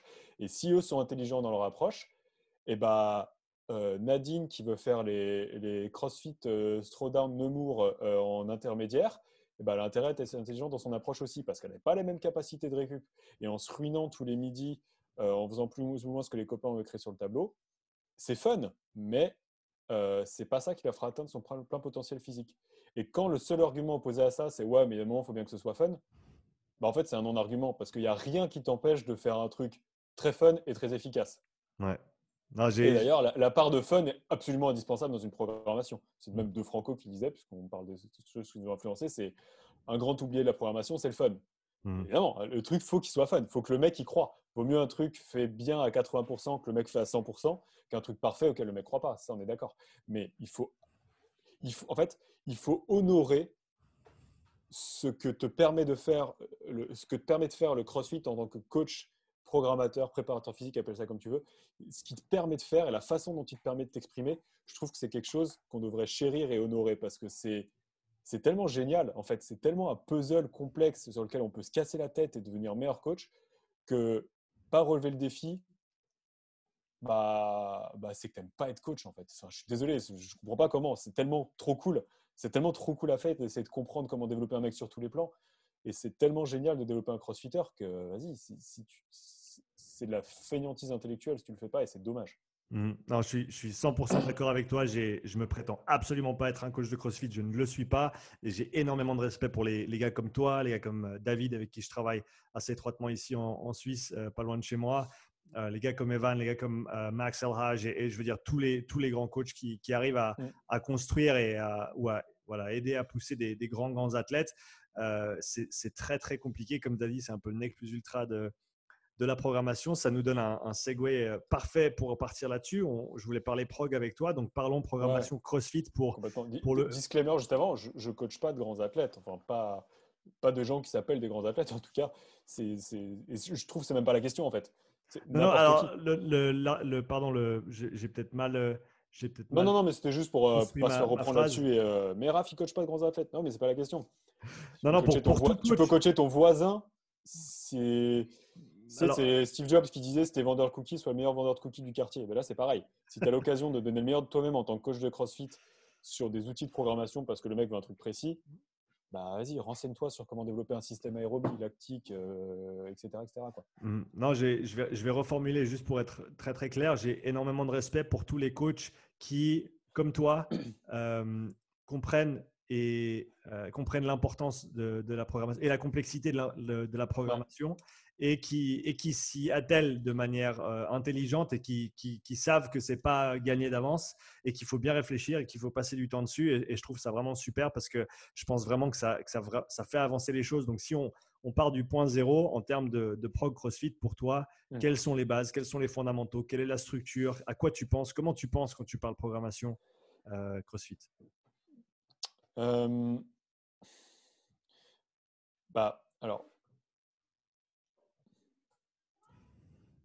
C'est difficile parce que déjà, je, pense individualisation assez, assez, directement. Moi, c'est-à-dire que. Prends, prends, un, un, archétype, prends un, type de, personne qui viendrait te voir ou avec qui tu as peut-être la, chance de déjà travailler, ou un, voilà, un profil type d'athlète avec qui tu travailles, qui viendrait te voir. Donne-nous un peu son background, ce qu'il a fait, ce qu'il n'a pas fait et comment tu réfléchis par rapport à ça. Euh, le, premier truc, ça va être une phase de test pour un petit peu déterminer euh, où est-ce qu'il a des tares. Ok. Le truc, c'est qu'il y a pas mal de trucs à tester. Donc, tu veux tester ces systèmes énergétiques, évidemment. Donc, euh, le Alors, non seulement tu veux tester ces systèmes énergétiques, mais tu veux aussi les tester sur différentes modalités. Donc, euh, tu vas tester euh, son système aérobie, tu vas tester son système lactique, tu vas tester le rapport entre ces différents systèmes, l'utilisation, l'utilisation de lactate quand Euh, une fois la fatigue installée, tu vas tester tout ça. Tu vas tester sa gymnastique, tu vas tester sa gymnastique sous fatigue, tu vas tester son haltérophilie, tu vas tester son haltérophilie sous fatigue, donc euh, sa batterie. Tu vas tester sa capacité à répéter des charges lourdes. Tu vas tester aussi du pur crossfit, entre guillemets, si tant est que ça veut dire quelque chose. C'est-à-dire quand on mélange un peu tout, qu'est-ce qui se passe? Parce que combien on en voit des mecs qui sont, quand ils courent, c'est des bêtes. Quand ils lèvent, c'est des bêtes. Quand ils se mettent sous une barre de traction, ils font 30 tractions. Mais dans un WOD, ça explose. Qu'est-ce qui s'est passé? Bah, Il s'est passé qu'on n'a pas compris qu'en fait, faire du soulevé de terre en série de 20 à 60 kg, couplé à des burpees puis des chest to bar, c'est une qualité à part. C'est une qualité à part qui doit être développée. Et oui, à un moment, il faut séparer ces qualités physiques, mais à un moment, il faut les remettre tout ensemble. Donc, tu vas tester ça. Et même quand tu as testé ça, ça va te donner des indices. Ça va te mettre un peu la puce à l'oreille sur Ah, tiens, c'est intéressant, là, il te manque ça, là, il te manque ça. Tu vas tester aussi, pardon, structurellement la personne. Parce que en CrossFit, tu vas accumuler tellement de volume de travail si tu veux devenir bon. Euh, relativement à ce que tu peux faire, bien sûr, encore une fois, euh, la personne qui a des ambitions plus modestes que quelqu'un qui veut aller à plus ou moins haut niveau n'aura pas le même volume. N'empêche que pour elle, elle va devoir accumuler de plus en plus de volume de travail au fur et à mesure. Ça, c'est. Ça, c'est, enfin voilà, il y a un moment en CrossFit, faut en faire plus pour être meilleur. C'est comme ça. Et à la question, mais comment on fait pour mettre tout ça dans un WOD d'une heure? Bah, Tu fais pas, tu peux pas. Ça marche pas. Pas si tu veux atteindre ton plein potentiel physique. Ça ne veut pas dire que tu ne peux pas progresser, mais si vraiment tu aspires à performer dans des compétitions de niveau honorable, performer, hein, pas survivre, tu ne peux pas rentrer ça en une heure. C'est pas possible. Bref, donc, tu vas, tu vas aussi tester le structurel parce que, comme je disais, tu vas accumuler tellement de contractions, et notamment de contractions dynamiques et excentriques sur les épaules, sur les hanches, sur les genoux, sur euh, le rachis, sur tout ça, que si tu n'as pas euh, des ratios de force corrects, problème. Alors, tu as, des, prérequis haut du corps, bas du corps pour, euh, pour différents mouvements dynamiques que tu vas, qui, qui font partie du panel de, de, mouvements type CrossFit? Euh, Ouais, bien sûr. Bah, alors, déjà, tu as des prérequis en valeur absolue. C'est-à-dire que un back squat par rapport au poids de corps, un deadlift par rapport à son poids de corps, un développé couché, un power clean, tout ça, ça va avoir une incidence. Mais tu vas avoir aussi des ratios entre les lifts. Ok? Si quelqu'un, déjà pour voir s'il y a des problèmes techniques, mais aussi pour voir s'il y a des problèmes structurels. Si quelqu'un vient te voir avec euh, un développé couché à, euh, plutôt prenons back squat, il vient te voir avec un back squat, à, je sais pas, 150 kg, mais tu lui mets deux dumbbells de 20 kg tu lui fais faire du Bulgarian Speed Squat en série un peu longue en tempo et tu vois qu'il n'arrive pas à en passer trois ou qu'il y a une jambe qui marche plutôt que l'autre, on, va droit vers les problèmes. On va droit vers les problèmes. Sauf que si ça, tu l'as pas testé un moment, eh ben, tu t'en rendras compte probablement trop tard quand tu auras accumulé 10 000 squats sur une hanche asymétrique. Et c'était Greco qui disait euh, faites, euh, faites, du volume sur, euh, sur quelqu'un de symétrique, vous en faites un Tarzan, faites du volume sur quelqu'un d'asymétrique, vous en faites un patient. C'est vraiment ça. Si tu fonctionnes sur une structure qui est comme ça, ouais, bah, c'est pas de moi. Euh, Connard, écoute. Euh, mais, euh, et j'utilise pas le FMS particulièrement, mais, mais bref, en gros, tous ces tests de force-là, ils vont servir à ça. Ils vont servir à te mettre la puce à l'oreille sur bah, si est-ce que ton épaule est assez forte, est-ce que euh, ton clean est assez fort par rapport à ça? Ils vont aussi te servir à mettre des choses en lumière technique. Si tu as un back squat à 150 kg mais que tu snatches 65, bah, tu peux faire progresser ton back squat toute ta vie, ça ne changera pas grand-chose. Il y a un problème technique au snatch. Si tu as un back squat à 150 kg et un snatch à 100 ou 110, ok, le ratio est correct, même haut. Et dans ce cas-là, on va faire progresser ton squat, a priori, ton snatch va monter. Donc déjà, ça te donne des axes de programmation. Est-ce que, pardon, je te laisse continuer juste après. Est-ce que, du coup, tout ça, est-ce que tu, le qualifies comme batterie de test pendant une semaine, deux semaines, trois semaines, ou est-ce que, est que mais tu l'as quand même organisé en, séance euh, dans le sens batterie de test. Ça s'appelle batterie de test. La personne, elle vient chez toi. Euh, euh, la personne qui vient chez moi, il y a toujours. Alors, on parle du crossfitter parce qu'encore une fois, je n'entraîne pas que des crossfitters. Mmh, mmh.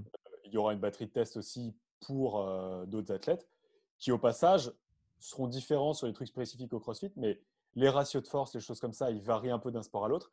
Mais à un moment, un corps équilibré, c'est un corps équilibré. C'est-à-dire que le principe des tests, c'est qu'il ne faut pas qu'ils soient trop individualisés non plus. Dans le sens où il te faut des datas.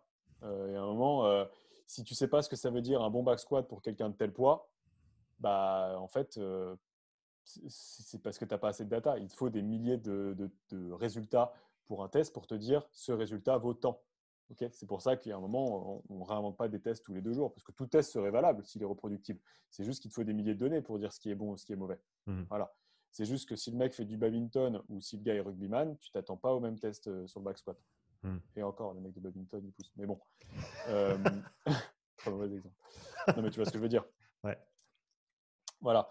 Euh, pour le crossfitter, tu vas quand même rajouter des choses spécifiques au crossfitter, bien sûr.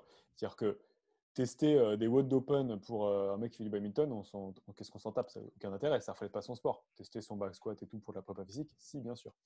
Bref, donc le crossfitter, tu vas vouloir tester un petit peu tout ça. Donc tu vas commencer par une batterie de test comme pour tout sport en fait.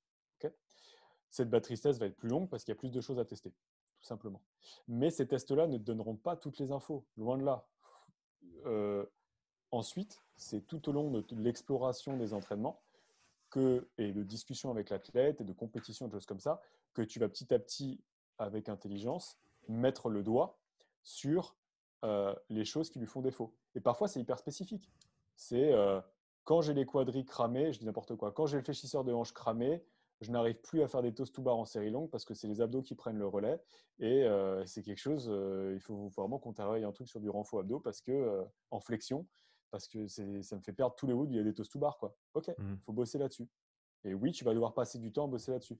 Et oui, c'est possible à faire qu'avec du spécifique, évidemment. Mais ça, tu t'en rendras compte au fur et à mesure. Tu ne peux pas tout tester d'un coup. Donc après, tout au long de l'année, il y aura deux formes de tests. Donc plutôt de monitoring. Tu auras de temps en temps des... tu as, des choses en fait en CrossFit qui sont assez, assez parlantes, tu vois, sur le niveau de forme nerveuse de ton athlète. Il y a quelques tests intervalle rameur, quelques tests de gym sur la HSPU ou ta capacité à snatcher lourd, qui sont des trucs qui, sont, qui reflètent bien l'état de ton système nerveux sans trop t'entamer. Euh, dire à ton athlète monte sur un max au snatch du jour, c'est pas comme monter sur un back squat, donc sur un, sur un arraché, c'est pas comme monter sur c'est pas comme monter sur un back squat, donc c'est pas aussi entamant nerveusement, tu trouves beaucoup moins ta semaine, beaucoup moins de risque de blessure aussi, ça va plus vite. Et il a, il a, il l'a pas, il l'a pas. Mais si tu vois qu'il est 10 kg en dessous de ce qu'il a l'habitude de faire et qu'il est dans, c'est difficile, ok, on est dans une période et un peu de fatigue. Le chiffre ment pas. Et mmh. c'est assez facile à faire. Donc, c'est des trucs comme ça qui, tout au long de l'année, vont permettre de monitorer la fatigue et voir les axes de progression. Les autres tests, ça c'est comme tous les sports, ça va être grandeur nature, c'est les compétitions. Tout simplement, tu vas voir où ça a merdé ou pas. Et là, c'est pareil, les chiffres ne mentent pas. Le mec fait premier, premier, premier, dernier, premier, premier, premier. Ok, qu'est-ce qui a merdé dans cette épreuve? Donc, encore une fois, comme tu l'as dit, on coche des humains. Et là, c'est de la discussion, de la discussion, de la discussion. Qu'est-ce que tu as ressenti Qu'est-ce qui s'est passé Et voilà. Après, euh, qu'est-ce qui va faire un bon crossfitter? Enfin, plus ou moins la question. C'est, il y a quand même, il y a trois tests à la, tout bête, enfin, qui je trouve sont assez représentatifs. Euh, en mon sens, ça va être le max de muscle up. Combien de muscle up unbroken aux anneaux tu peux faire aux anneaux? Ton ARM au snatch, et ton 2000 mètres hammer. Donc, ces trois tests-là, pardon, il faut pas euh, l'alpha et l'oméga de la performance en crossfit, c'est pas ce que je dis. Et tu vas tomber sur un gars qui, à l'exception, qui confirme la règle, qui sera bon au 3 et mauvais en crossfit. Et je dis pas ça. Je dis juste que tu peux être sûr que les très bons en crossfit sont bons à ces trois tests, par contre. C'est presque bah, c'est un peu les catégories de base du crossfit en tant que tel. Tu as la gymnastique, tu as l'altéro, tu as, as, le cyclique euh, ou le, le, monostructurel, suivant comment on veut l'appeler. Et, ça, et ces, ces trois tests-là te donnent un, voilà, une vue d'ensemble, mais comme tu as dit, il y, a, aussi des, des, choses au milieu. Mais ouais, je suis d'accord avec toi. Et, ils ne sont pas jetés au hasard. C'est que mmh. si tu prends le snatch, donc, euh, donc oui, c'est l'haltérophilie, mais ça va tester ta force, ça va tester ta mobilité. je ne peux pas snatcher parce que j'ai des problèmes aux épaules et tout il y a tellement d'overhead au CrossFit que tu es sûr que si son snatch il déconne parce qu'il a un problème de mobilité d'épaule, il y a beaucoup de choses qui vont déconner à côté. Hmm. Donc c'est une super valeur étalon pour d'autres choses. OK? Ça va aussi tester son pattern de squat. Ouais, mais le squat, j'arrive pas à descendre. OK, il va avoir un problème sur d'autres choses parce que le pattern de squat est omniprésent en CrossFit. Le muscle up aux anneaux. Ouais, mais c'est parce que je suis instable sur les anneaux. OK, il va y avoir des problèmes en CrossFit. Oui, mais j'ai le grip qui crame très vite parce que je, suis bon, hein, je suis fort, mais euh, au bout de 10 reps au muscle up, ça fait quand même euh, plus de 40 secondes sur les anneaux. J'ai le grip qui, ok, il va y avoir des problèmes au crossfit, tu as du grip tout le temps, tu as toujours une barre, des anneaux ou une, barre de traction dans les mains. Rameur, le 2000 mètres, euh, c'est une distance absolument dégueulasse. Tant bon, alors on, va reprendre les vieux termes euh, développement énergétique, hein, mais ça prends, les nouveaux, prends les nouveaux. Non, mais ça, prenons les nouveaux alors. Euh, la désaturation en oxygène va être beaucoup plus compliquée. Après, on le fera en français parce que ça fait très prétentieux. C'est pour se faire plaisir et, beaucoup moins euh, évidente à faire sur un test euh, dont le domaine de temps est entre 6 et 8 minutes à effort quasi maximal. Ok? Donc, dit autrement, le 2000 mètres hammer, c'est un sprint de 6 à 8 minutes. sauf les meilleurs du monde qui font 5,30, mais je veux dire pour les gens normaux, tu vois. Et c'est tellement inhumain, c'est-à-dire que c'est très bizarre en fait. C'est c'est trop long pour être un sprint et c'est trop court pour ne pas en être un. Hmm. Donc, ça rend la distance très bizarre. Bah c'est vraiment, c'est vraiment, excuse de te couper, je pense le, la façon de peut-être de, le, de, le, vulgariser sans. Et, et, petit, petit à côté, pourquoi j'insistais sur le, nouveau langage, je pense que c'est très très important qu'on mette à jour notre vocabulaire au vu des avancées de la recherche et, des connaissances qu'on a. Et donc, je pense vraiment que plus on passe de temps à continuer à utiliser des termes qui sont, euh, ben, qui sont plus à jour, ben, plus longtemps ça va prendre pour tout le monde. L'écriture inclusive. J'irai pas si loin que ça, mais, mais, je pense vraiment qu'utiliser des, des, mots qui, qui, qui, tiennent plutôt que plutôt qui ne tiennent plus, euh, ça, ça, ça, a du sens. Et peut-être ce qu'on peut dire, euh, c'est que c'est une distance qui va solliciter de manière maximale euh, bah, tous les systèmes physiologiques principaux, respiratoires, cardiovasculaires et musculaires, en gros qui vont être très représentatifs de ta VO2 max. Hein, tu peux aller sur le site de Concept 2, tu peux taper ton temps sur le 2000 mètres, ton poids, ta taille, et il te donne ta VO2 max qui est estimée, il me semble, à, pas loin de 2% près. Euh, donc, c'est très, très représentatif de ce côté-là, et je pense que c'est facile. Ça, ça, ça, se tient si on dit que c'est représentatif de ta, de ta VO2 max. aussi à ta capacité à utiliser les lactates, parce que tu, tu vas brûler de partout. Mmh euh, alors, pour reprendre les anciens termes, pas pour les citer d'un point de vue physiologique, mais pour avoir des. C'est plus pour avoir des repères de méthodo. En mmh. fait, c'est plus ça que je voulais dire, c'est que ça va être représentatif de si tu dois, enfin, ça va être représentatif de ta, de ta puissance aérobie et de ton endurance lactique. Alors, les termes sont peut-être achetés à la poubelle, mais ce que je veux dire, c'est que d'un point de vue méthodo, c'est des choses que tu vas devoir développer si tu veux être bon en CrossFit. Mmh. Donc, euh, puissance aérobie, d'un point de vue toujours méthodo sportif, puisqu'on fait la différence, ça va être ta capacité à faire beaucoup, beaucoup, beaucoup de travail dans une durée assez courte, tout en restant en aérobie. Donc, tout en restant dans un rythme plus ou moins contrôlé. On peut parler de euh, puissance critique, c'est l'équivalent euh, qui, voilà. se tient. Ton endurance lactique, toujours pour reprendre ces termes-là, ça va être ta capacité à avoir un effort quasi maximal ou maximal et de le faire, de le prolonger dans le temps. Ok? Et ça, ça w, aussi. W prime. je t'embête, mais c'est exactement. Mais je veux dire, enfin, encore une fois, j'insiste parce que c'est les, les, équivalents et c'est des trucs que tu retrouves dans les papiers actuels et qui se tiennent au niveau, euh, bah, au, niveau physiologique et au, niveau, quantification. Et ouais, exactement, exactement. Non, mais tu as raison en plus. Tu as complètement raison. Mais euh, bon, voilà. Euh, c'était aussi pour. comment? Il y a un moment, on, on, parle à des gens qui ne sont pas encore au fait de ça et il faut, les éduquer, mais c'est mmh, bien mmh. d'avoir les deux termes au début, tu vois, au moins de les mettre à côté pour dire, hey, ça, ça veut dire ça. Parce que, voilà, si on, si on, part tout de suite là-dessus, euh, bah, pas enfin, beaucoup ne sauront pas de quoi on parle, je pense. On est d'accord. Voilà. Euh, mais tout ce que je veux dire, voilà, c'est que le 2000 mètres hammer, il va être représentatif de tout ça. Et, donc, euh, à un moment, de ton cardio, ton état cardio général en crossfit. OK? Alors, il ne faudra pas s'arrêter à ce test-là. Il y a deux tests qui sont très pertinents. Faire une heure de rameur, faire des, certains tests de long. par ailleurs, les 80% des tests que j'utilise, c'est les tests d'OPEX. Euh, OPEX Fitness, dont j'avais fait euh, la certification, le CCP, qui est tout ce que devrait être un, diplôme de coach, je pense, d'ailleurs, euh, au passage. sans, je n'ai pas d'affiliation particulière avec OPEX, j'ai fait d'autres formations et tout, mais je dois reconnaître que c'est, ça dure plus d'un an, tu dois rendre une sorte de mémoire, etc. etc. tu l'as pas, tu l'as pas, tu l'as pas gratuitement entre guillemets, ça coûte cher, c'est beaucoup de travail, tu te déplaces. Bon là, tu, quand je l'ai passé moi, tu vas à Londres faire un séminaire avec. Enfin, c'est, c'est sérieux, tu vois. Et euh, c'est, je pense, que devrait être vraiment. Euh, il y a des calls tous les mercredis. Enfin, c'est un vrai mentoring. C'est, une classe, quoi. C'est une promo. Et tout ça pour dire que, que voilà, ce qu'ils font, je trouve ça toujours pertinent et toujours, euh, toujours à la pointe. Tu as bien anticipé parce que c'était une des questions sur Instagram. Donc, pour la personne qui a posé cette question, voilà la réponse. Bah, bah, bah, parfait. Et non, mais tout ça pour dire que 80%, j'utilise leur test. Donc, j'ai rien inventé. Et j'ai envie de dire, surtout, n'inventez pas de test. Ou alors soyez sûr de ce que vous faites et faites-le pendant 10 ans sur 2000 euh, athlètes. Parce mmh. que, ce qu'on disait tout à l'heure, il faut des données pour, euh, en backup. Quoi. Il faut des données pour pouvoir dire si votre test il est viable ou pas. Et des données, ce n'est pas 3-4 pélos. Hein. Des données, c'est beaucoup, beaucoup, beaucoup, beaucoup. Mmh. Voilà. Ah, donc voilà, donc ça commence par ça. Et puis après, bah, la tambouille, elle va se faire en fonction de la personne. Hein. Tout simplement. Là, c'est là, là où ça devient compliqué de répondre de manière générale parce que, parce que ça va dépendre de la personne. Ce qui est sûr, c'est qu'en fonction des compétitions et du calendrier compétitif, il va y avoir des phases de travail. Euh, le CrossFit n'échappe pas à la règle de la périodisation. C'est pas vrai. Juste fais du CrossFit toute l'année. Oui, mais qu'est-ce que ça veut dire? C'est comme dire euh, faire du basket toute l'année. Mmh. Tu vas travailler des choses un peu différentes. Ce qui est sûr, c'est que loin des compétitions, tu es dans des phases de base, accumulation, PPG, appelle ça comme tu veux. Peu importe. Ce que je veux dire, c'est que c'est une phase où tu vas faire beaucoup de volume, beaucoup de techniques, généralement bâtir de la force euh, et accumuler du travail, du travail, du travail sous maximal. ok? Et sous maximal, c'est sous maximal en force, sous maximal en aérobie, sous maximal en lactique, sous maximal en beaucoup de choses, parce qu'il ne peut pas avoir grand-chose, mais notamment en beaucoup de choses.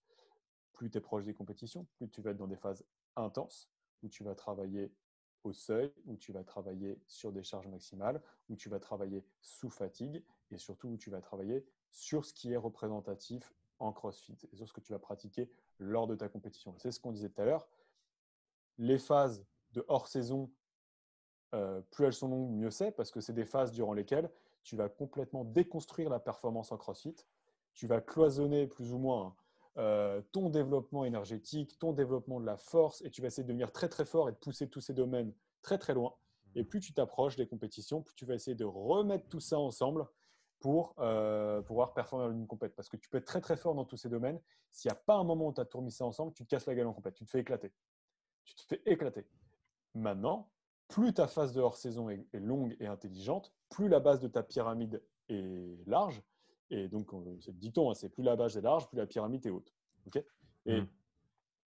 il y a un truc qui est génial en ce moment, c'est qu'il y a Matt Fraser qui fait des, petits podcasts avec euh, Sevan Matossian et Josh Bridges. Alors, c'est une grosse connerie, enfin, c'est une connerie, c'est pas une connerie, mais leur truc, il n'a pas de titre, il n'a pas de nom, ils sont en roue libre totale. Euh, j'ai commencé à mettre ça en fond euh, en coupant des légumes ou autre chose je me suis pris le truc, je fais, mais ils sont cons en fait, ils sortent un truc de. Ils sortent connerie sur connerie.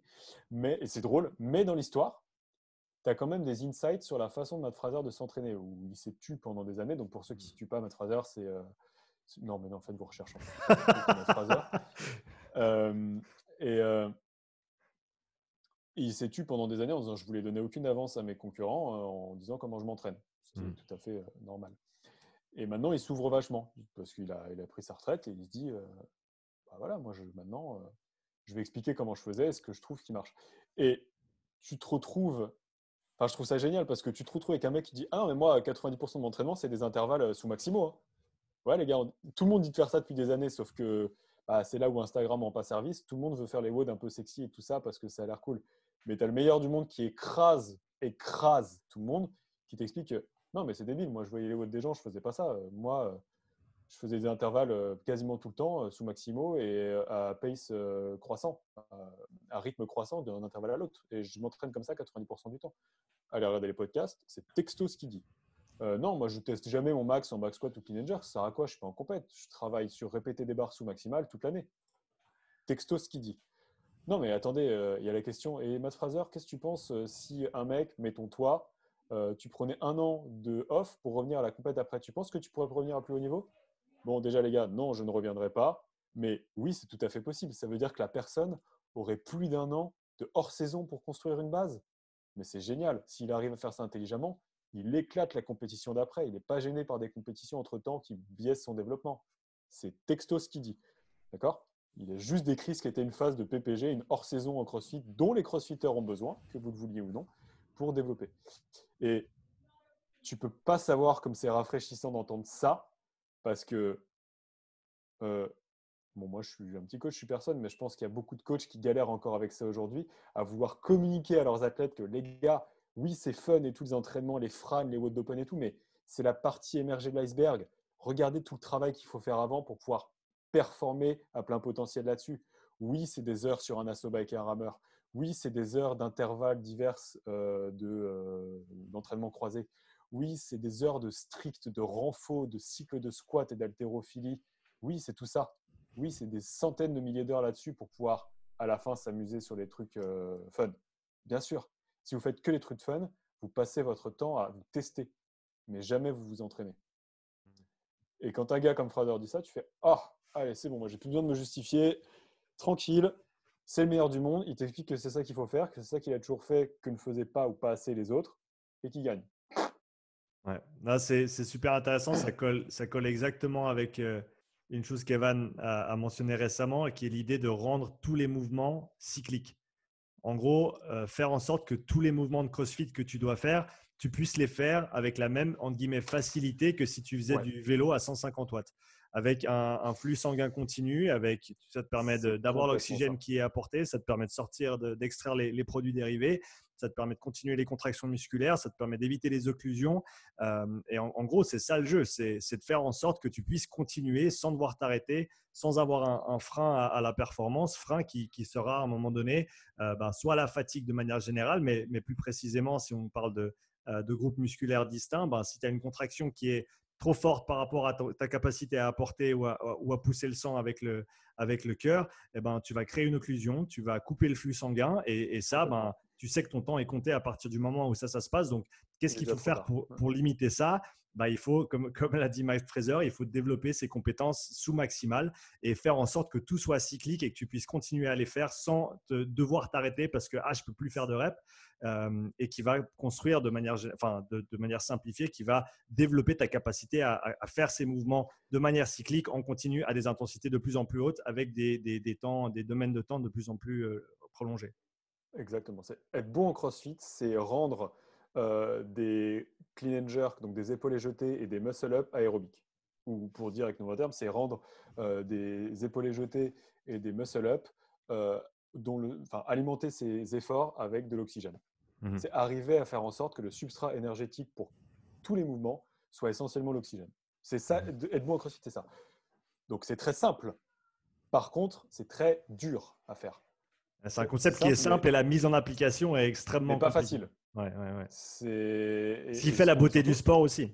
Ouais, et non, mais surtout, au-delà de la complexité de la programmation, ça va demander beaucoup de temps beaucoup de temps. C'est très très long. Alors, euh, c'est très long déjà pour des gens qui ont des qualités physiques euh, dès le départ.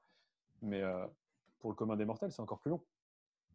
Et combien on en connaît des gens qui, au bout de trois ans de CrossFit, explosent encore dans les watts très vite, mais ils n'ont jamais suivi une progression énergétique cohérente. Mmh. Normal.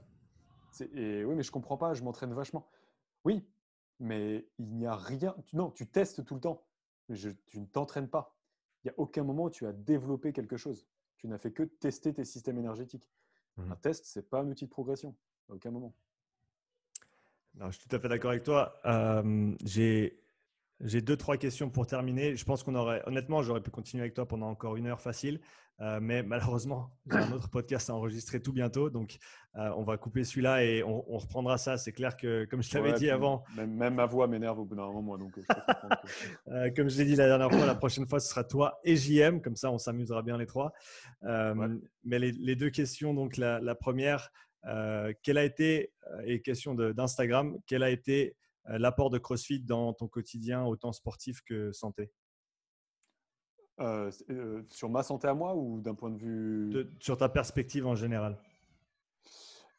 Ah bah, le CrossFit, ça a complètement bouleversé, mais pas que ma façon, je pense notre façon. pardon, je ne sais pas si j'ai merdé ou si c'est pas passé. Strong Fit. Ah, Strong Fit, j'ai compris CrossFit. Strong Fit, alors euh, Strongfit, ça fait quelques années que j'ai plus, euh, deux ans que j'ai plus trop suivi. En tout cas, pas comme JM. Hmm. Euh, c'est là-dessus qu'on s'est rencontrés. Avec JM, on s'est rencontrés à Coaches Week. Donc, tu as au début, enfin, je ne sais plus comment ça se passe aujourd'hui pour être honnête, mais à l'époque, tu avais d'abord un séminaire. Et une fois que tu avais fait le séminaire, tu pouvais t'engager si tu voulais sur la Coaches Week. Donc, une semaine de formation Strongfit où tu es 5, 6, 8, je ne sais plus personne.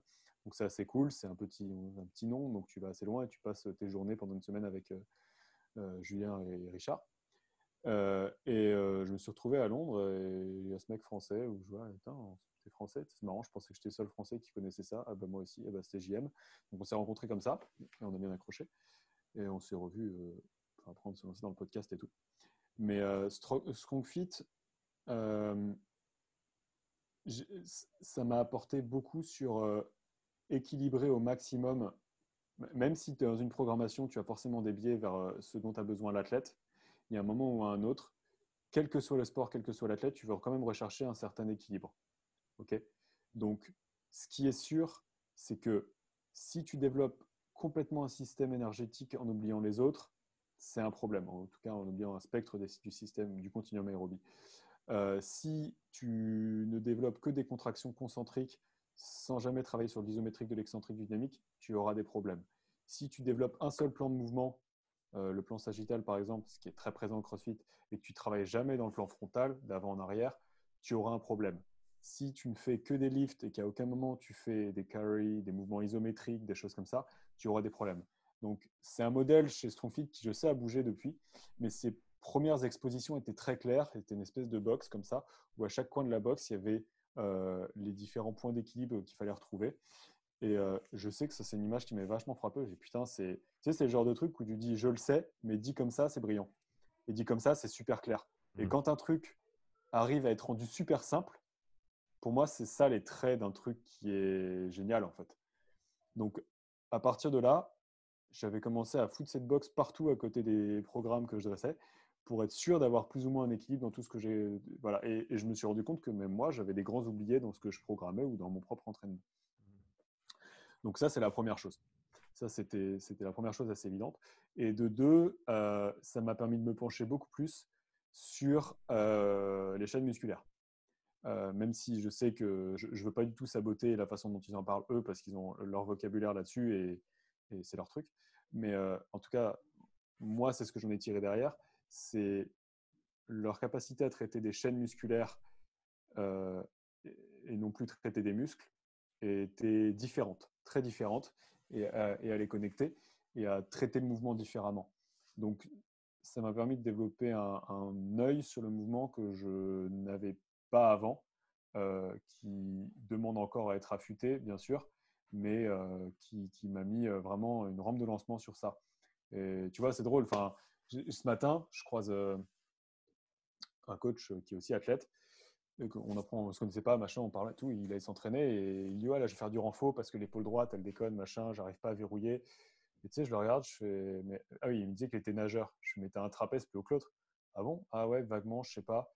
Je mais t'étais nageur? Il fait oui, je t'étais nageur bilatéral. Enfin, tu respirais tous les deux ou trois temps. Bah, je respire tous les deux temps. D'accord. Tu, donc tu faisais. Il fait oui, tu respirais à droite. Ouais, d'accord. je fais, je toi torse nu. Bah ouais, forcément, il a une masse musculaire à droite plus qu'à gauche. Je fais mais attends, en plus, depuis tout à l'heure, je te vois, tu es sur euh, complètement ta jambe droite. Il fait ouais, d'ailleurs, j'ai remarqué, je suis toujours, et tu discutes en plus avec les gens comme ça, je suis toujours en giration du bassin vers la droite. Je suis d'accord. Donc, euh, c'est pas possible de faire tel ou tel mouvement. Ça, bah, oui, Stonewall, dès que je pose la main droite, je verrouille pas et je me casse la gueule à gauche. Et lui, il était en train d'essayer de faire du renfort. Et je fais, mais en vrai, ton renfort là servira à rien parce que ça vient pas de là. Le problème ne vient pas de là, si tu veux. Après, tu fais des petits high tests, donc j'ai foutu un truc machin. Il a un œil en plus qui louche pas. Comme il a un œil qui louche pas, bah, le regard va vouloir se replacer dans l'axe ici, donc euh, du coup, il va contracter encore plus son trapèze à droite. Bref, tout... après, c'est l'œuf et la poule, si tu veux, d'où c'est parti à la base je ne sais pas trop. Mais ce mmh. que je veux dire, c'est qu'il y avait tout un tas de problématiques sous-jacentes euh, qu'il fallait traiter avant de vouloir traiter euh, ce problème-là. Et ça, c'est un truc qui est venu StrongFit, qui était l'idée de dire, vous avez le choix de traiter sans problème ou d'en traiter un. Et le 1, c'est d'où ça vient. C'est un peu ça. Et donc, c'était trouver la cause. Et ben voilà, donc je dis ça parce qu'il y a cette anecdote ce matin. Et c'est drôle comme on est peu ou pas renseigné, ou en tout cas beaucoup ne le sont pas, et notamment les athlètes, sur bah, euh, ils essaient de traiter des trucs genre j'ai l'épaule faible et tout. Oui, mais pourquoi tu as l'épaule faible? C'est pas normal d'avoir juste cette épaule faible comme ça. Pourquoi? Il s'est passé quoi? Mmh. Peut-être qu'il y a eu un accident dessus, ça c'est autre chose, c'est un trauma. Mais je veux dire, s'il n'y a pas eu d'accident particulier et tout, comment ça se fait? Donc voilà, sans s'éterniser, ça m'a mis euh, au début la puce à l'oreille et ça m'a fait vraiment une rampe de lancement sur euh, essayer d'avoir cet œil-là et essayer de comprendre quand tu vois des asymétries, des défauts de mouvement et tout, de pas juste regarder le mouvement, mais dire ok, d'où ça vient? D'où ça vient? Parce que là où le problème termine, c'est jamais là où le problème commence. Quelqu'un qui a un problème à la coiffe des rotateurs, tu peux être quasi sûr que le problème ne vient pas de la coiffe des rotateurs à la base. Donc euh, c'était ce, truc-là, ce StrongFit m'avait plu, euh, m'avait marqué et euh, m'avait apporté. Super. Dernière question pour toi. quel serait ton conseil pour les jeunes étudiants et jeunes diplômés qui cherchent à se développer en tant que préparateur physique, coach? Euh, soyez passionné, soyez patient, euh, dédiez-y beaucoup de temps et vous deviendrez de très très bons coachs. Franchement, je ne suis, pas, je suis pas Vincent Issartel, moi, lui, il est trop fort en punchline. euh, mais c'est vraiment ce que je pense. J'avais beaucoup, beaucoup de mal à, faire son intro parce qu'il avait tellement de punchline dans le podcast que c'était très, très dur de choisir. non, mais il est trop chaud. Euh, non, mais il est trop chaud. Mais, euh, mais, euh, mais non, mais en plus, je le pense. C'est vraiment, c'est ça. C'est on ne va pas faire de fausses quotes Instagram. Hein, c'est, la vérité, elle est là. C'est accepter que c'est l'histoire des 10 000 heures passionnées. C'est l'histoire de il vous faudra 10 000 heures passionnées pour devenir bon dans ce que vous faites. Et ça n'empêche pas d'être bon avant. Je dis juste que gardez ça, gardez ce feu. Genre, gardez ce feu. Et vraiment, vous prenez pas trop le chou au début avec qu'est-ce qu'il faut que je fasse comme formation? Faites tout. Vous avez le temps, faites tout essayez tout, lisez tout au maximum. Si vraiment ça vous plaît pas ou que c'est de la merde, passez, à la suite. Mais soyez hyper curieux et, voilà, et posez des questions. Soyez curieux, posez des questions, rencontrez des coachs, demandez-leur pourquoi ils font ça. L'histoire de ton coach là, qui se baladait dans le American Hall avec son calepin, soyez ce coach-là. Posez des questions. Et ouais, voilà, dites jamais je sais. Soyez jamais sûr de vous. Magnifique. Très belle dernière parole. Raphaël, où est-ce que, où est-ce que, est que les gens peuvent te retrouver s'ils veulent en apprendre un petit peu plus sur toi? 14 Non. Euh, non, euh, écoute, bah, là où je suis plus actif, c'est quand même Instagram. Euh, donc, c'est Raphaël-du-bas, l'atelier fit sur Instagram, en un mot. sinon, j'ai un site internet, raphaël, où il y a aussi pas mal de choses. Et euh, il y a une. Alors, c'est aussi sur Instagram dans les vidéos, mais il y a maintenant une chaîne YouTube qui, euh, euh, qui est honteusement non active, mais sur laquelle il y a deux, trois trucs quand même, où j'ai commencé à faire des petites vidéos avec un petit concept qui s'appelle Autour d'un café, où en gros, j'essaie de prendre un sujet un, peu, un peu sympa de, par exemple, la relation entre le microbiote et la prise de poids et d'autres sujets un peu comme ça et euh, ou les 10 erreurs à ne pas faire en développant euh, son cardio, des choses, des choses comme ça. Et j'essaie de le traiter euh, assez vite, entre guillemets, le temps d'un café, donc entre 5 et 13 minutes, quoi, grosso modo, mmh. De façon assez simple. J'essaie de synthétiser humblement le truc. Et voilà, donc ça s'appelle Autour d'un café. C'est des vidéos courtes, mais quand même, il faut, voilà, faut, faut, mettre ces petites 10 minutes quand même pour essayer de, creuser un tout petit peu le sujet. donc ça, c'est sur YouTube, mais c'est aussi sur Instagram. Il faut aller regarder. Et, voilà, c'est les gros endroits. Et puis sinon, évidemment, les podcasts de l'Atelier Fit, même si, on, encore une fois, on a un sens du timing euh, bien à nous, euh, avec euh, le rythme d'un podcast par an. bah écoute, chacun, chacun son rythme, chacun son. Non, mais on en a plein qu'on n'a jamais sorti, surtout. c'est affolant.